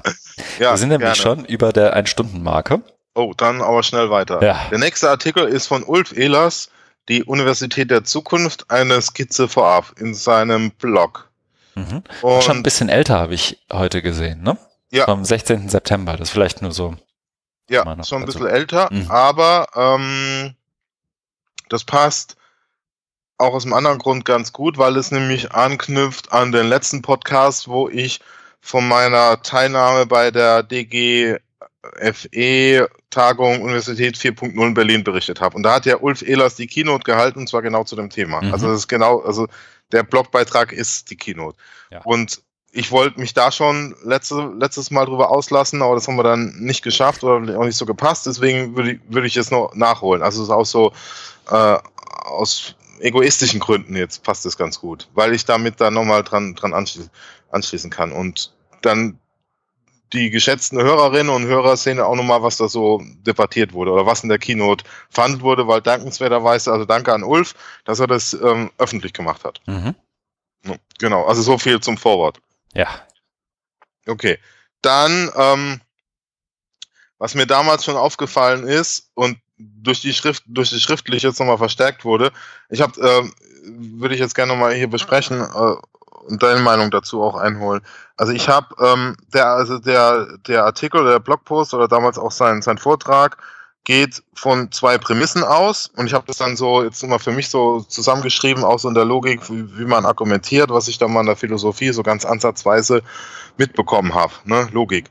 Ne? Du hast also äh, zwei Prämissen und daraus ziehst du eine Konklusion. Und das hab, äh, macht er hier auch und ich fange da mal an. Prämisse eins ist, ähm, es gibt ein, eine starke Zunahme an, an Hochschulbildung, also einen steigenden Bedarf von, von, von Menschen. Immer mehr Menschen wollen an die Hochschule. Äh, fast 50 Prozent einer Alterskohorte. Ne? Das kennen, kennen, kennen ja. wir auch alle. Und ähm, der zwei, also diese erste Prämisse ist für mich relativ unstrittig. Also das hat er auch in der, im Vortrag gut gemacht. Da hat er ganz viele Statistiken und Zahlen und präsentiert und was ja, da kann man mitgehen. Während bei der zweiten Prämisse ich meine Probleme habe und habe da versucht, das auch mal so ein bisschen auseinanderzunehmen. Hm. Äh, und also es sind einfach nur so Gedanken, das ist alles andere als systematisch. Ne? Darf ich da eine kurze halt, Zwischenfrage stellen? Ja, ja, ja. Sorry, sehr gerne, zu, zu der ersten gerne. Prämisse. Ja. Ähm, das ist vielleicht jetzt Haarspalterei, aber glaubst ja. du, es gibt einen zunehmenden Bedarf an Hochschulbildung oder glaubst du, es gibt einen zunehmenden Bedarf an Hochschulzeugnissen? Hm. Äh, dank Bologna und so denke ich eher auch wahrscheinlich an, an, an letzterem, ne? Also dass man ja. eher so out Outcome-orientiert und out, ja, das ist auch gar nicht so viel Spallerei, glaube ich. Das ist schon gerechtfertigt, ja. Sorry, ich wollte es nur einmal so, damit ich ja, durch, auch irgendwie. Ey, durch, durch, durch, diese ganze, ne, du hast ja dann Bologna mit Bachelor und Master und dann mhm. äh, machst du erstmal einen Bachelor und dann kriegst du ein Zeugnis oder merkst du, hm, reicht doch nicht und so, oder weil viele Bachelor ja dann äh, du hast ja gar keine Beruf, also weniger Berufschancen, deswegen, also ja, wir, wir haben ja einfach die alten, Welt, genau. Die, die, die, oh, Entschuldigung, stimmt doch. ja, aber die, die, alten Diplomstudiengänge gemacht, in der Mitte geteilt und vorne erster Teil, was früher, als ich noch studiert habe, Magister, da hieß es Grundstudium und Hauptstudium, ne? Und jetzt heißt es eben Bachelor und Master. Und da war aber ganz klar damals, dass du eben das ganze Studium machst und dann deinen Magister kriegst, ne? mhm. ne? Dein MA, ne? Klar. Und nicht irgendwie so, so ein BA-Dings da, ne?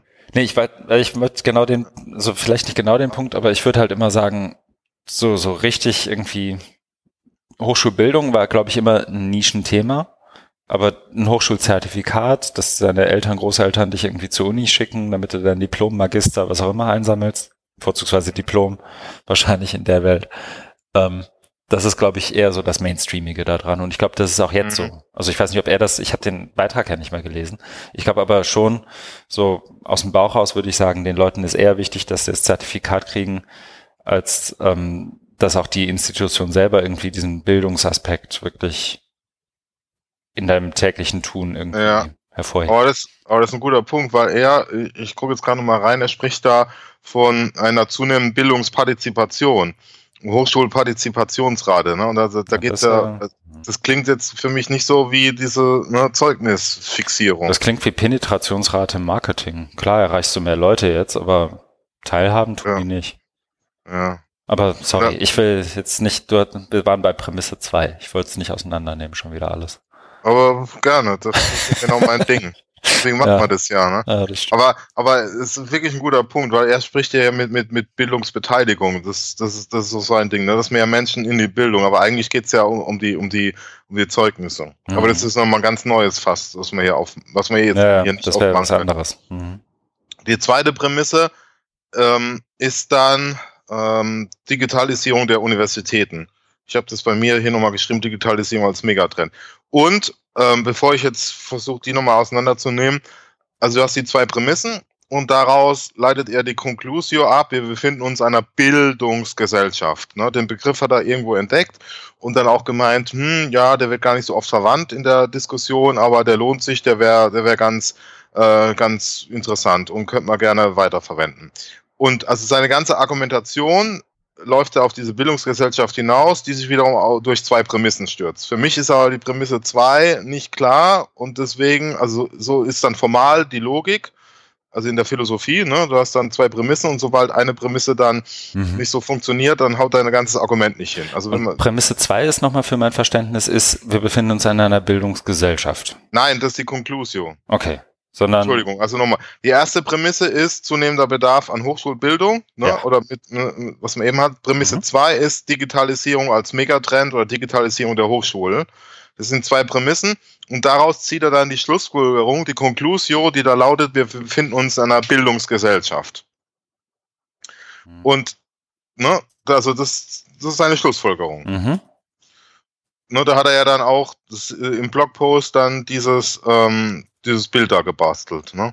Wo dann, wo dann, wo dann, es steht in der Mitte Hochschule, aber links steht ja. dann Bildungsgesellschaft. Das sieht ein bisschen so aus, als würden sowohl Bildungsgesellschaft als auch Digitalisierung die Hochschule schmaler machen.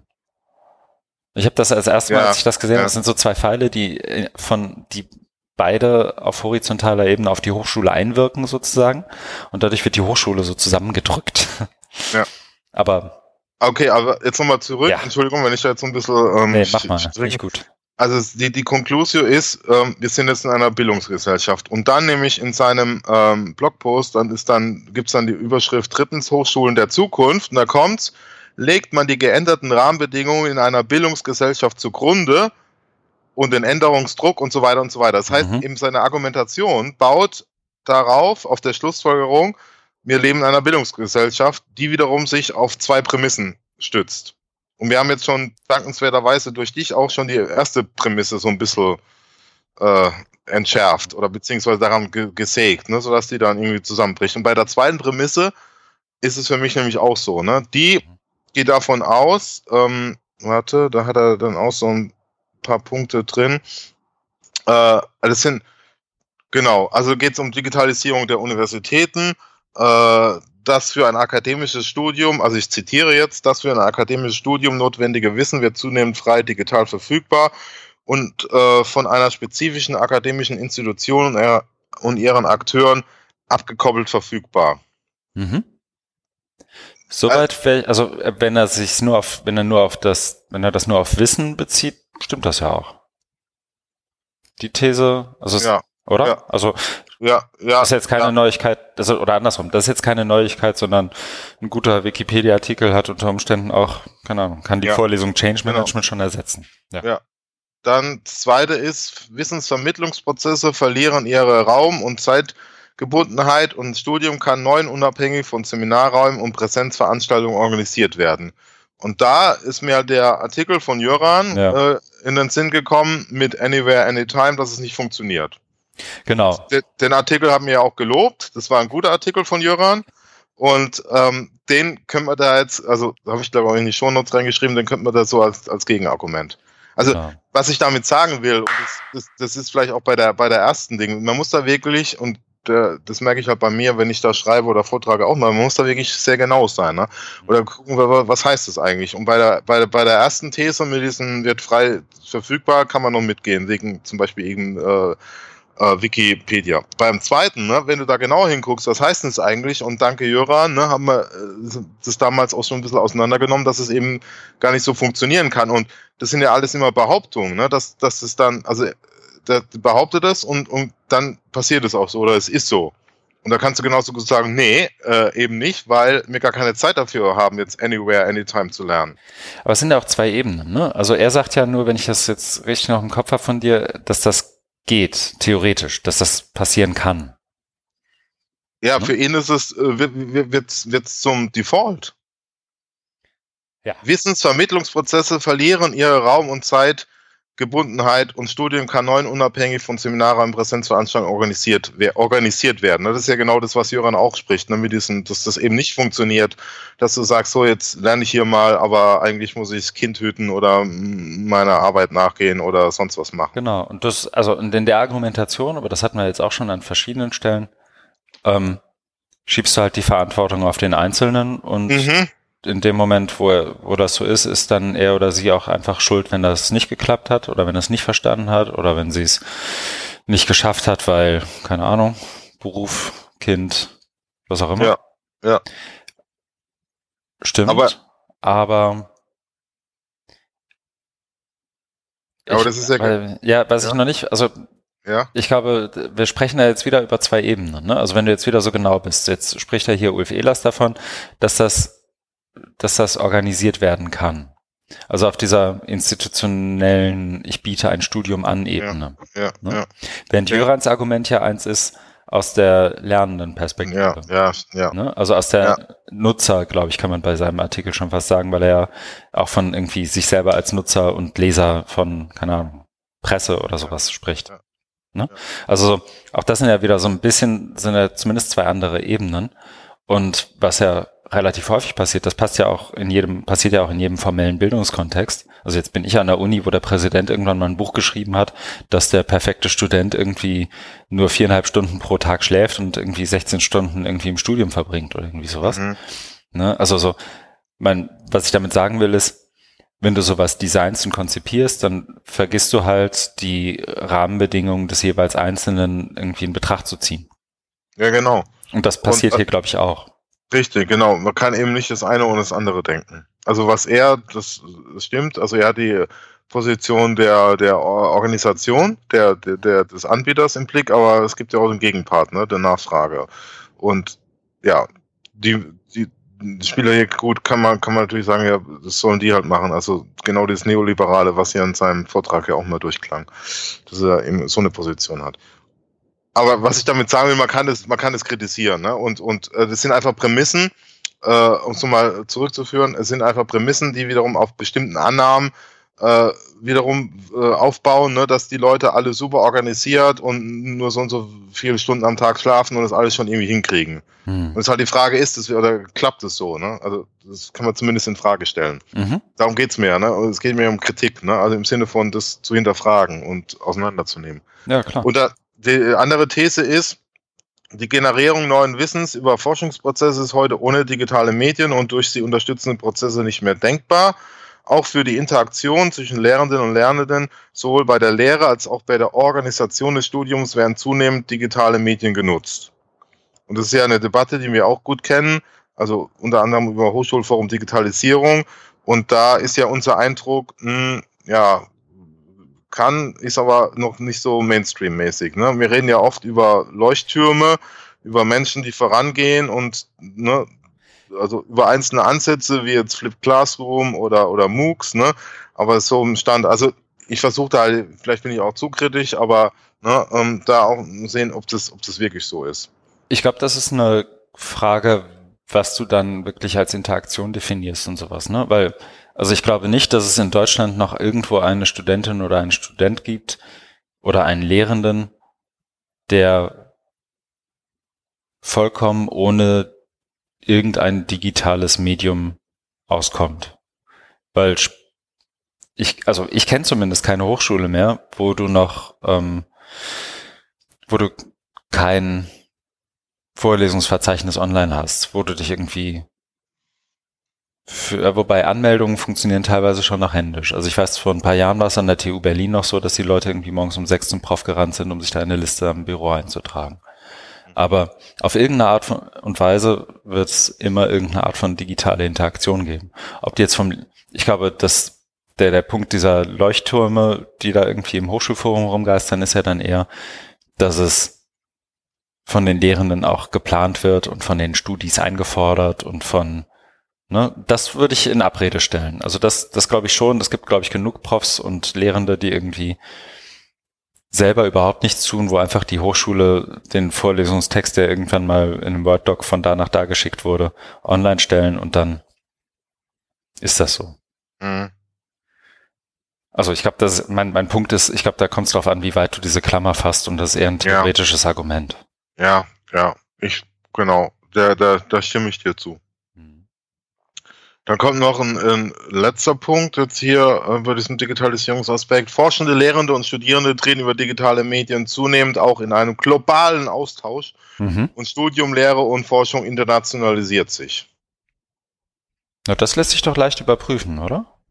Ja, dachte ich auch. Also deswegen habe ich jetzt auch mal, ich habe auch zu dem zu dem ähm, anderen Aspekt, wo du eben so, du eben nur über die Anmeldeprozedur gesprochen hast, sondern mir ging es ja auch da um, um dieses ganze Thema ähm, leere digitale Medien und so weiter, was da wirklich passiert. Deswegen habe ich auf Twitter da mal ein bisschen nachgefragt bin, aber also ich habe da dankenswerterweise einen, einen Bericht zugesandt bekommen, äh, der ähm, da also habe ich noch nicht so viel reinlesen können, aber da stand irgendwie, dass sich vieles wiederholt. Ich weiß nicht, wie gut es jetzt hier passt, aber diese ganze E-Learning-Debatte gibt es seit 20 Jahren und da werden auch mal viele Behauptungen und Hoffnungen und Prophezeiungen gemacht, aber tatsächlich passiert tut nichts mhm. oder wenig. Ne?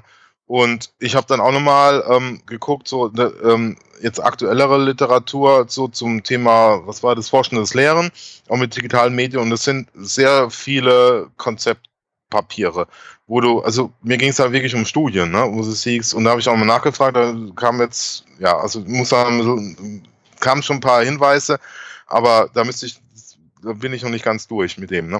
Aber was mir eben aufgefallen ist, dass es ähm, Konzepte gibt, die eben so ähnlich wie jetzt hier Sachen ja, behaupten oder, oder mhm. so, so darstellen, ohne das mal konkret gemessen zu haben, ne? Oder überprüft zu haben. Ja. Das war, das war so ein bisschen jetzt mein Punkt. Nee, das stimmt, weil also so Sachen wie jetzt Internationalisierung von Forschung und Lehre, ich meine, da gibt's doch irgendwie, es gibt doch 80 Verbände zu dem Thema.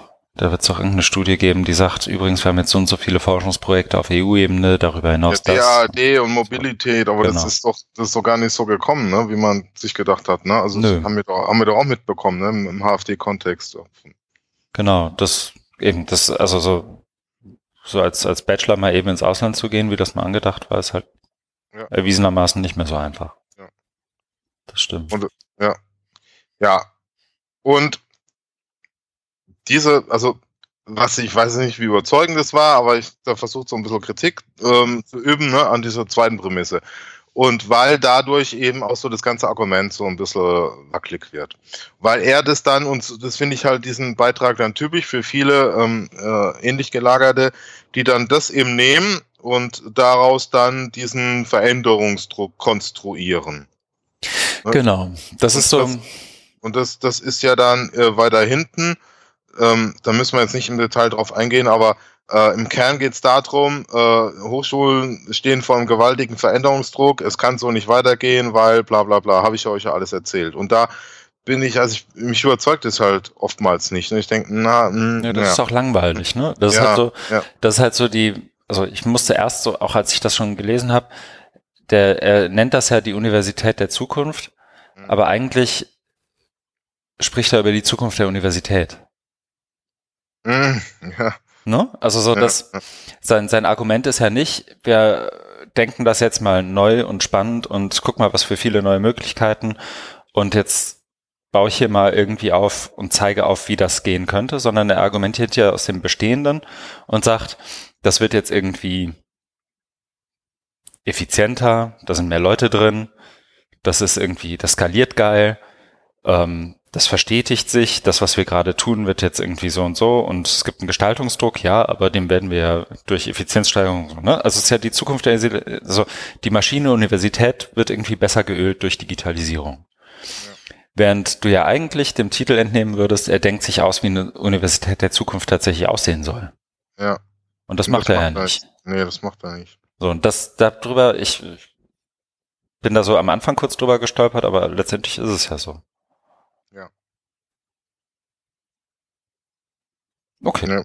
Nee, nee sehe äh, seh ich auch so. Also er hat da eben diese, Über, äh, diese Gegenüberstellung dann modernes, jetziges Hochschulmodell, wo man da vielleicht nochmal schreiben, also von wie das entstanden ist, aber egal. Aber äh, und das andere, und das andere ist ja dann dieses Postmod postmodernes zukünftiges Hochschulmodell. Ja, die Tabelle, genau. Um jetzt, aber ich will da jetzt kurz angeguckt. Zu, hm. zu, zu kritisch sein, also was postmodern, also das ist ja auch kein guter Begriff. Nee. Also, also selbst der Bachelor merkt, dass das eigentlich schon irgendwie besetzt ist. Ja, also. Außerdem fehlt ein L bei Hochschulmodell. Ja, das ist mir auch bei beiden sogar. Das ja, ist mir auch gerade Bei beiden Hochschulmodellen. Ja. Nee, also. Ja, das, das ist halt auch, ähm, die Kritik wollte ich auch nochmal loswerden. Ähm, am Anfang mir ist so aufgefallen, dieses Name-Dropping mit Luhmann. Ne, da, hat er, da mhm. fängt es, das fand ich nämlich tatsächlich ganz spannend, da habe ich mir auch mal versucht, da, ähm, da so einen Artikel zu besorgen von Luhmann, weil da, da gibt es eben diese zwei Aspekte, mhm. gegenwärtige zukünftig, Zukünfte und zukünftige Gegenwarten. Mhm. Nennt der Bruder sicher auf Luhmann, aber das kommt halt dann. Also damit, also es ist reines Name-Dropping, ne? Da wird, das wird nicht mehr äh, verarbeitet später. Sondern der ne, schreibt halt Luhmann rein, damit denken, hm, äh, Soziologe, kennt sich aus und so, und dann geht's aber in eine ganz andere Richtung. Ja. Das, also sowas ärgert mich einfach, weil also ich denke, da könnte man, da könnte man echt was rausziehen. Ich bin nämlich dann lustigerweise bei, da habe ich dann mal kurz recherchiert und da bin ich zum anderen Blogpost gekommen von Dirk Becker. Ähm, ich weiß nicht, ob du den kennst. Mhm.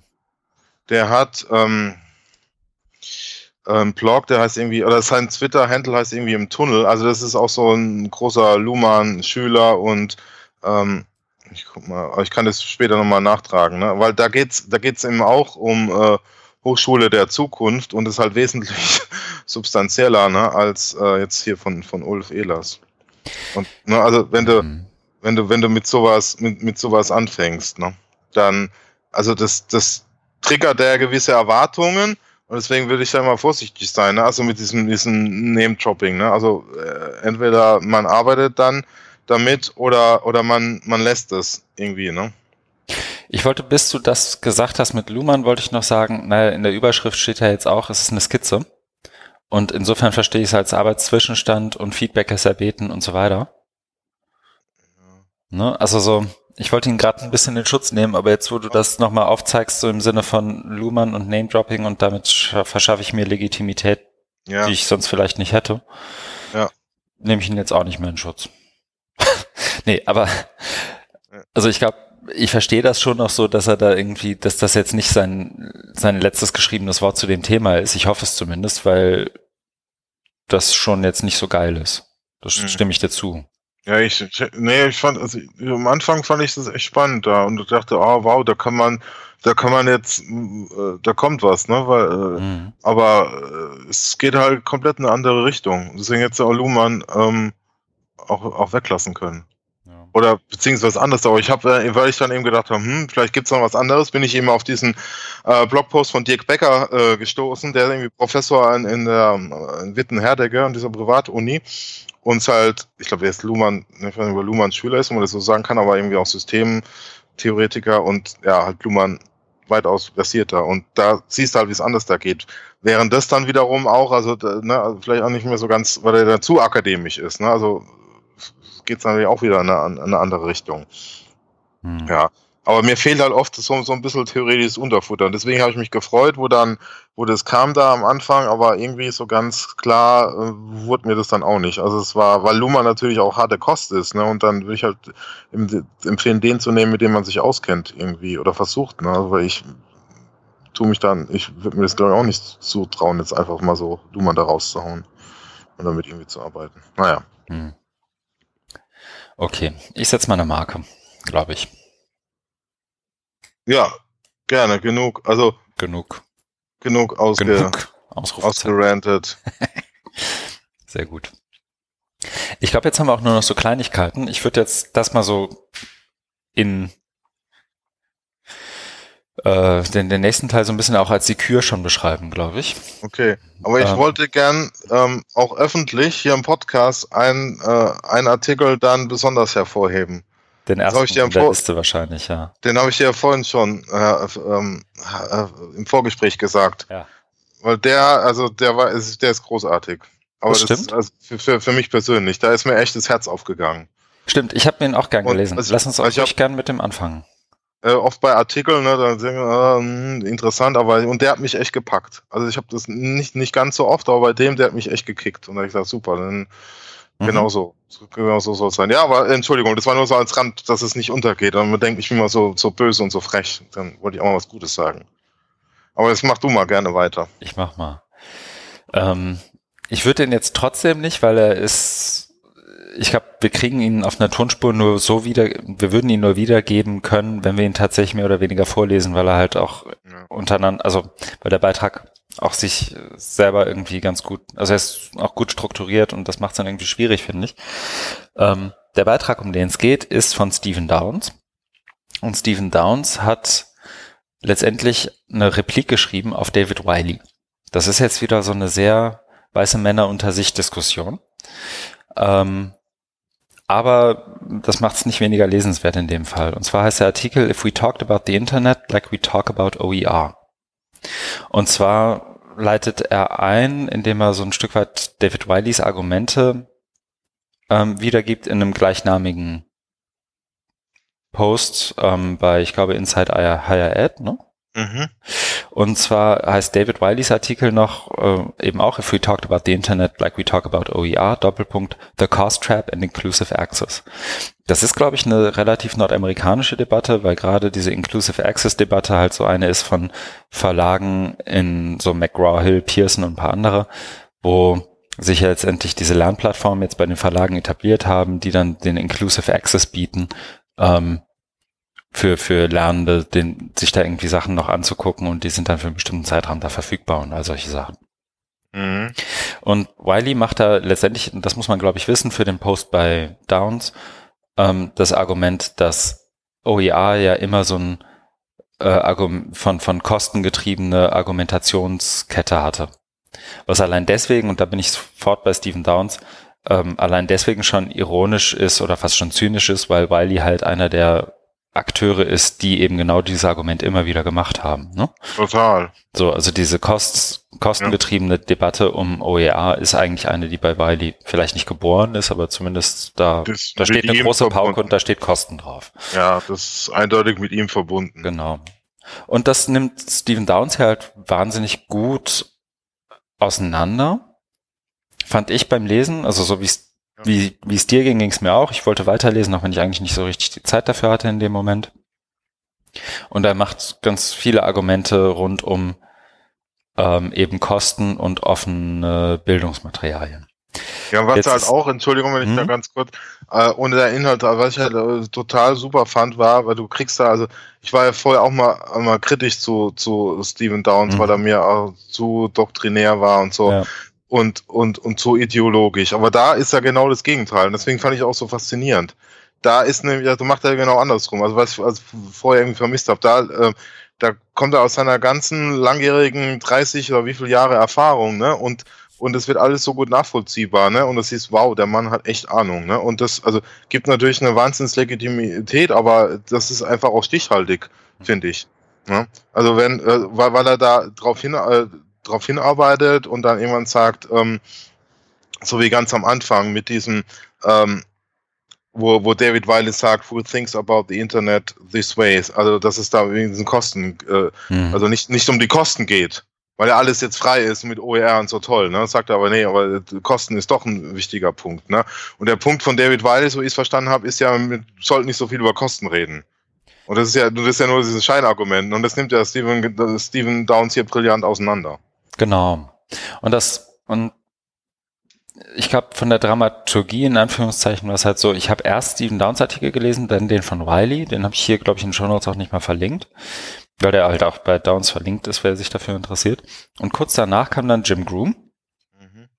mit dem Titel, genau, am 10. November, ähm, und das ist ein Wortspiel, das echt nur in der Schriftsprache funktioniert. Ne? Also are you not inspired, würde man es, glaube ich, aussprechen. Also O-E-R, you not inspired im Sinne von are you not inspired. Jetzt habe ich es doch versucht.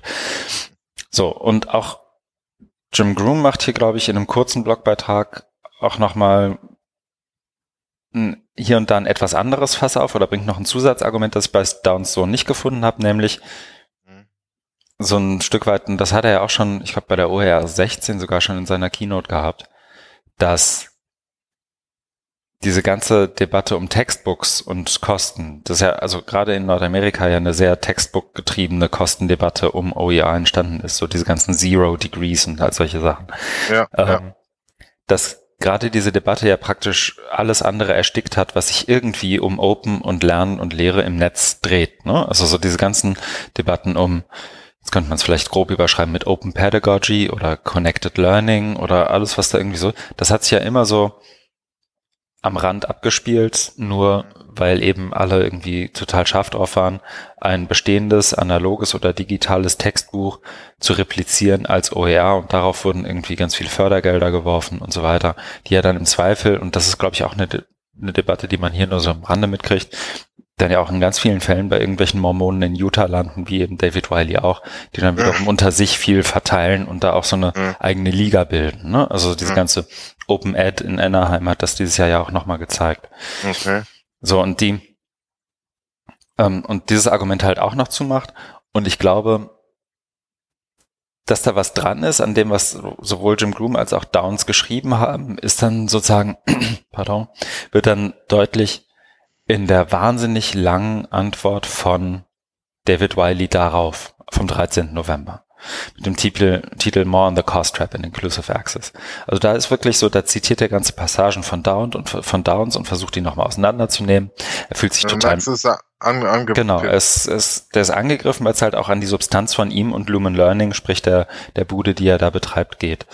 Ne? Also ähm, zitiert ganz Passagen, versucht das irgendwie zu revidieren, fühlt sich missverstanden, fühlt sich irgendwie, wird auch so ein Stück weit, aber das ist Stephen Downs, glaube ich, in seinem Post auch hier und da geworden, so ein bisschen persönlich so, also direkte Ansprache zumindest.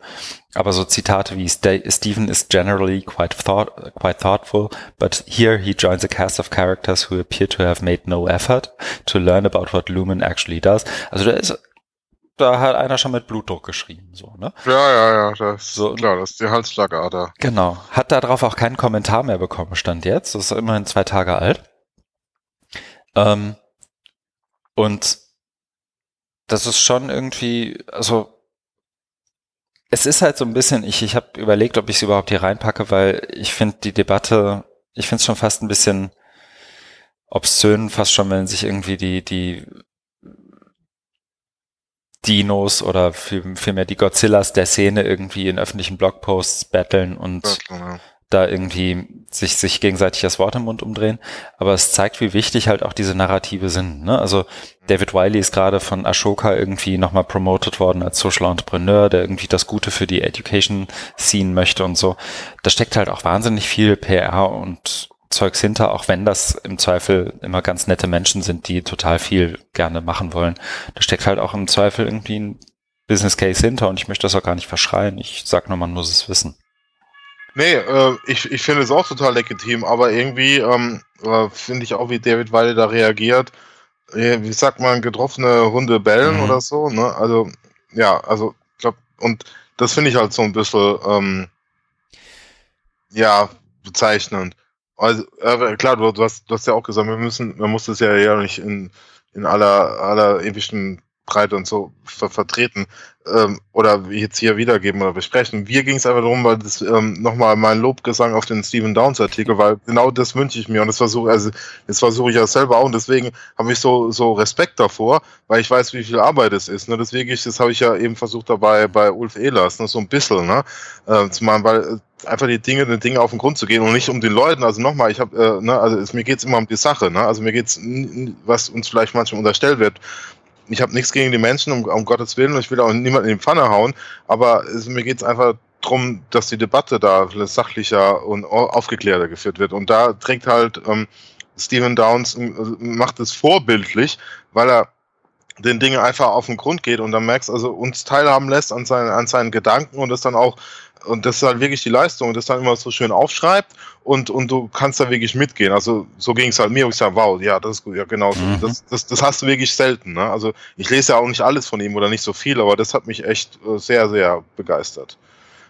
Ja, weil nee, also, da ist auch egal, was das Thema ist. Ne? Also ich, ne, weil ich noch mal an, an, an guten Argumenten interessiert bin und äh, das ist halt ein Thema, wo ich wo ich mich jetzt auch ähm, im auskenne, aber das hätte jetzt, also das hilft natürlich im Verständnis, aber das Thema war mir auch gar nicht so wichtig, sondern mir ging es darum zu zeigen, wie, wie gut es jemand da macht, ne? Und auch wirklich nachvollziehbar und auch nicht, also auch vom Stil her, auch nicht dann jemanden zu, zu sehr angreifen, sondern immer alles sachlich belegt, sachlich begründet, mit, mit Beispielen und, und Links und so, ne? Und, und ausführlich dargestellt und sich die ganze Mühe ge gemacht. Also dafür nochmal meine, meine Hochachtung.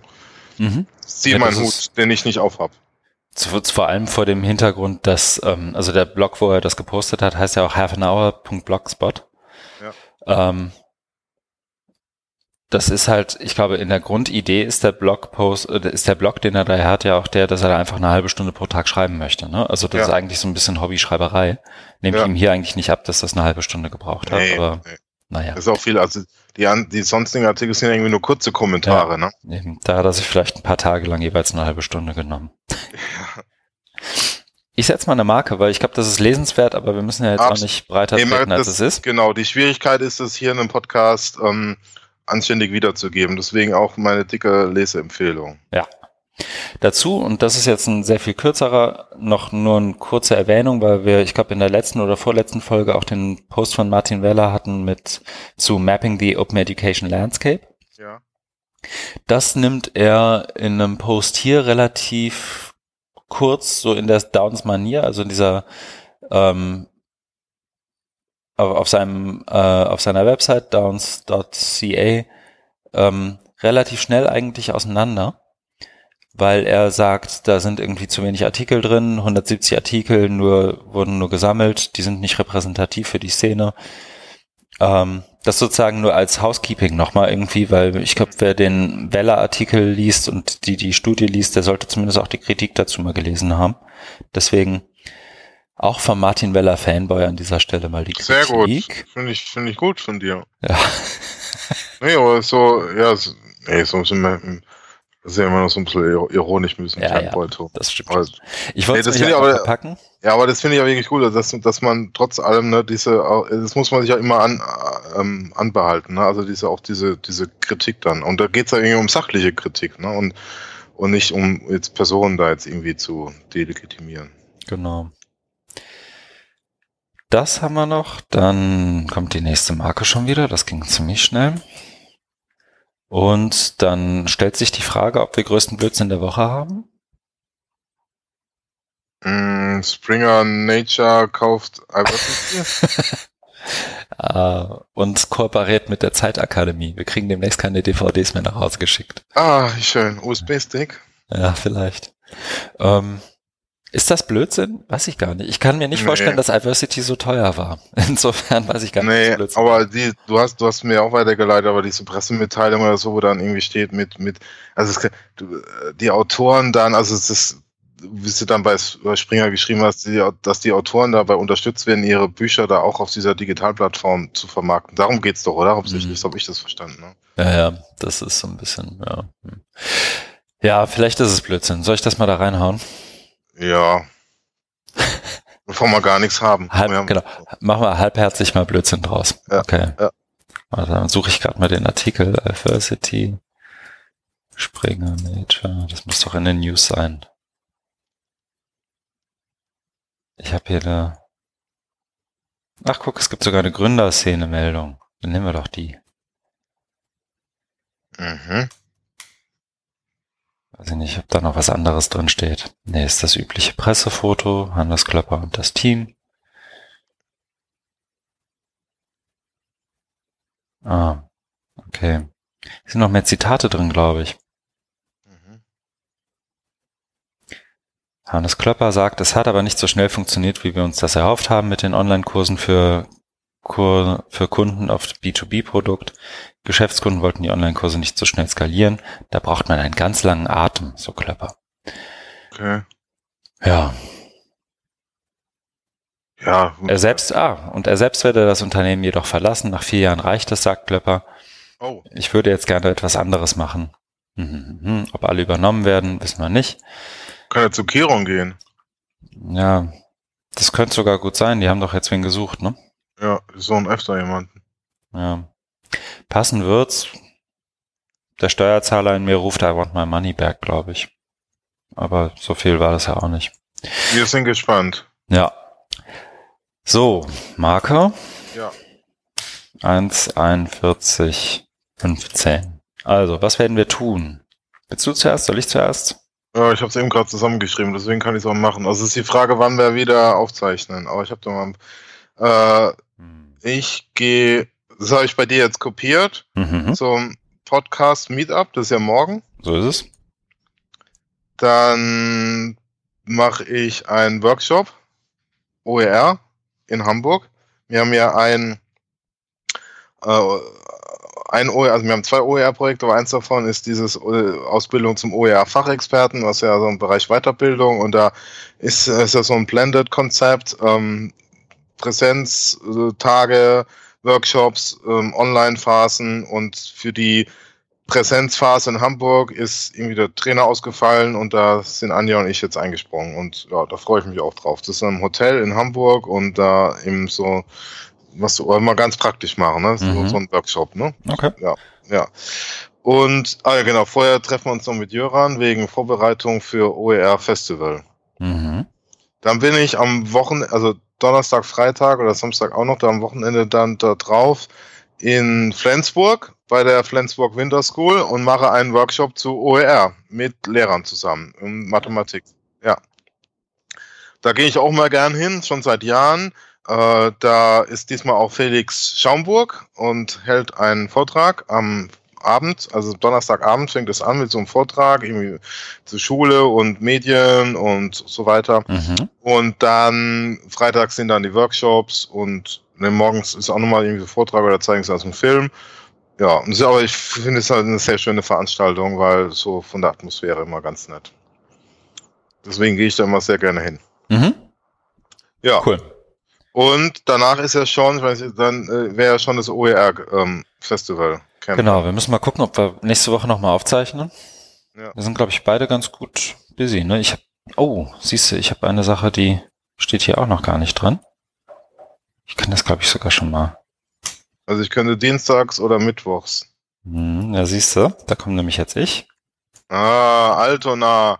Nee, Hat besser. Das, hat es was? Das gar nicht, das habe ich dir, glaub, das hab ich, das hab ich dir, glaube ich, auch noch gar nicht erzählt. Ja, erzähl mal kurz, was ich mache. Ich bereite Virtually Connecting für das ähm, OER-Festival vor. Da wollen wir diesmal ein deutsches Spin-off ausprobieren. Mhm. Habe ich, glaube ich, schon mal erzählt. Da werden wir Mhm. uns versuchen, also wir wollen, ich glaube, es geht erstmal nur um einen Versuch. Das sind Martina Emke hauptsächlich so ein bisschen als äh, und, und ich. Du spielst ja vielleicht auch eine Rolle als Gast. Müssen wir mal gucken, wie das zeitlich genau passt. Ja, Aber geplant ist es. wollt. Klar wollen wir. Ähm, da schreibe ich jetzt irgendwie mal den Blogpost für Virtually Connecting. Das können wir tatsächlich auch auf der Virtually Connecting Infrastruktur machen. Da bin ich recht dankbar an die Damen und Herren von da. Dann werde ich meinen Workshop weiter vorbereiten, den ich bei der Online Educa habe. Da kommen jetzt bald die Provokationen zusammen, die Towards Openness Geschichte. Das wird, glaube ich, also das wird auf jeden Fall interessant, weil es sich auch um ein Thema geht, wo ich jetzt so, wie soll ich sagen, alleine nicht sonderlich sattelfest wäre, nämlich um Diversity und Inclusivity. Ähm, dann ist eben besagtes Podcast Meetup Hamburg morgen. Da sind ja auch so ein paar Leute, also ich glaube, ich habe es ja hier schon mal erwähnt, der ähm, Geschichtspodcast, wie heißt er noch? Eine Geschichte über die Geschichte. Mhm. Wie hieß er noch? Ja. Okay. Ich habe da mal reingehört, so wo Mhm. sie mal eine Folge zu Kaffee hatten. Ja, Ja, ich komme nicht drauf. Warte, jetzt gucke ich Anna nach, erzählt mir aus. Nee, weil der ist nämlich auch da. Zeitsprung. ja.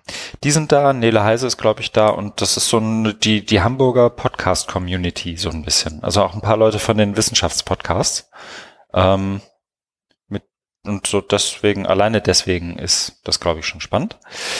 Und dann habe ich nächste Woche noch, deswegen könnte es bei uns knapp werden mit dem Podcast. Ich gehe nämlich Ja. fremd. Was? Ja. Ich bin eingeladen, weiß nicht, kennst du den Teaching in Higher Ed Podcast mit Bonnie Stohoviak? Nee. Ist tatsächlich auch eine grundsätzliche Hörempfehlung. Du sagst mir erst Ich pack jetzt. mal, ja. Ich pack mal einen Link hier rein. Teaching in Higher Ed. Aha. Und du wirst von denen jetzt abgeworben und ich soll dann hier allein machen, oder wie? Ja. Markus Rand. Alles, li- alles Liebe, ciao. Ich hatte, Ah, nee, als ich noch Autos verkauft habe, hatte ich einen Alles- Kunden, der sich bei mir immer mit alles Liebe, ciao verabschiedet hat. Das ist irgendwie hängen geblieben. ähm, Und die hat ja nur die Creme de la Creme, da bist du jetzt dabei. Glückwunsch.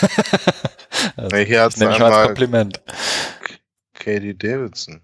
Ja, genau. Nee, die hat mich, ich habe sie, ich habe Bonnie getroffen bei der DML und sie hat mich Ah. gefragt, ob ich nicht Lust hätte, mal mit ihr eine Episode aufzunehmen. Ich war auch überrascht, dass ich gefragt werde, weil das sind ja schon auch so, wie soll ich sagen, schon hier und da so, so Schwergewichte der Szene, ne? Ja, du jetzt auch. Ja, und ich jetzt auch. Ja. Was ist das Thema? Ähm, müssen wir noch konkret besprechen, aber ich glaube, wir machen, oh, wir machen sogar zwei Folgen. Na, jetzt wird's Doch. aber immer. Sie meinte, das habe ich, sie, und da bin ich ja tatsächlich ein bisschen rot geworden. Sie meinte, das habe ich mit Gardner Campbell auch schon mal gemacht. Dann mache ich das mit dir jetzt auch. Und ich so, da liegen Welten zwischen, aber klar, können wir zwei Folgen. Ja, du bist halt viel besser als Gärtner. Campbell. ja, ja, genau. Ähm, das passiert jedenfalls nächste Woche Mittwoch.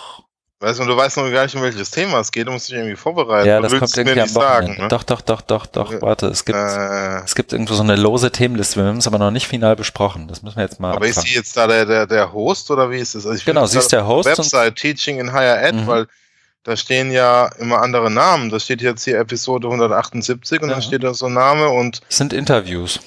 Also sie bei, dem, lädt bei Gast ein. Episode 176 steht with Bonnie Stakowiak. Ja, genau. Manchmal. Da hat so, sich ja selber interviewt oder was? Genau, nee, manchmal macht sie sowieso Housekeeping-Nachrichten, so, so Housekeeping-Folgen, Ach so. ähm, wo sie dann vielleicht beschreibt, bei welchen Konferenzen sie war, was ihr da aufgefallen ist, so Sachen. Aber im Prinzip ist das schon sowas, wo sie auch die Leute, ja, interviewt. So, also sie lädt, ich werde Okay. interviewt. Ja, das war's dann mit unserem Podcast. Das Ja. ist vorbei. Ich gehe jetzt auf die große Ja. Bühne. Der Fame wird dir zu Kopf steigen. Äh, wahrscheinlich. Fängst du dann bei Adversity an, jetzt wo Klopper geht? Nee, das, Das ist mir, schon, du, hast, du hast schon Verhandlungen geführt, gibst zu. nee, wenn das für den Klöpper zu klein ist, dann muss ich da doch auch nicht anfangen jetzt, oder? Stimmt. Findest dein eigenes. Ja, genau. Nein, also ich war auch überrascht, dass ich da überhaupt hin soll. Ich freue mich tierisch drauf, weil so Was heißt hin soll? Die fliegen dich da noch ein nach New York? Nein, dass ich da rein soll, dass ich da Rein? werde. Da rein, in diesen Podcast.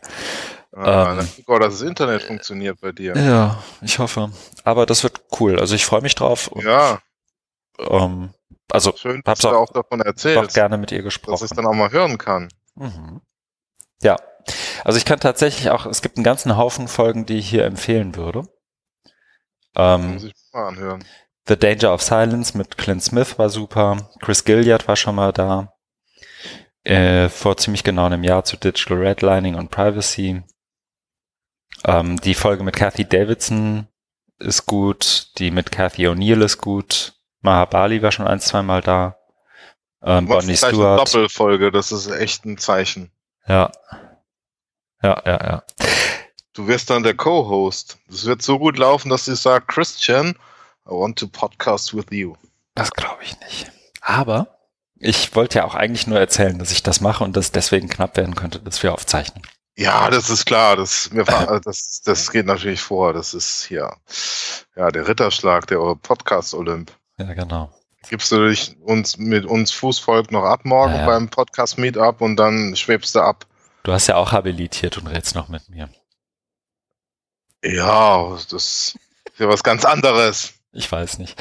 Nee, also ich finde das auf jeden Fall cool. Ich muss mir wirklich noch Gedanken machen, was ich da genau sage. Ja, nicht, dass so. du dich blamierst und die Folge wird nie veröffentlichen, kommt in den Giftschrank und wir Genau. fragen dich, jetzt wo es alle wissen, dass da bald eine Folge mit dir kommt, dann kommt sie Ja. nicht, dann fragen wir, wo ist diese Folge? Die ist im Giftschrank, im Giftschrank. Aber, so wie damals. Du, kennst du noch Zimmerfrei? ja, das kenne ich Da noch. gab's, Klar. da gab's eine mit. Cher, Cherno Jovatai. Mhm. Die war wegen, weil er irgendwie Legastheniker ist und damit Buchstabensuppe. Mhm. Die ist im Giftschrank gelandet. Ja, er war tierisch sauer, ist doch auch einfach Ja. gegangen, glaube ich. Ja, ja, ja, das war auch nicht so. Ja, War nicht so gut. Ich war da auch mal, aber da war ein doofer Gast da. Ich weiß auch nicht mehr wer. Okay. Also im Studio, so richtig. Ja, ja, ja, habe schon verstanden, was du meinst. Hm, Der da sich für dieses WG-Zimmer bewirbt. genau. Ja, So. super. Dann, ja, hören wir uns vielleicht wieder, wenn Christian es dann noch für nötig hat, sich in diesem Feierabendbier Oh Gott. Open Education mit mir auszuhalten. Da habe ich was angefangen. Vielleicht schaffen wir es ja trotzdem noch nicht so, aber ich glaube, wir haben beide ein bisschen was im Ohren. Müssen wir mal gucken. Ja, ja. Sehr kann gut. ich ja interviewen. Ich kann jetzt so eine, so eine Nachbetrachtung machen. Du Oh. wärst dann der Stargast. Und ich interview dich dann zu deinem Mhm. Interview bei Teaching in Higher Ed. Ja, das finde ich gut. Ne? Dann So. du kannst du also auf Deutsch schon mal erzählen für Mhm. unsere Community hier, was du da gemacht hast. Ja, das machen wir so. Finde ich gut. Ich schicke dir dann die Fragen vorher ab. Also ich So, bin ja bin auch, bin auch immer noch für euch da. So ist ja nicht. genau, wir bleiben ja in Kontakt. genau. Okay. Vielen Dank fürs Zuhören. Feedback wie immer wahnsinnig gerne.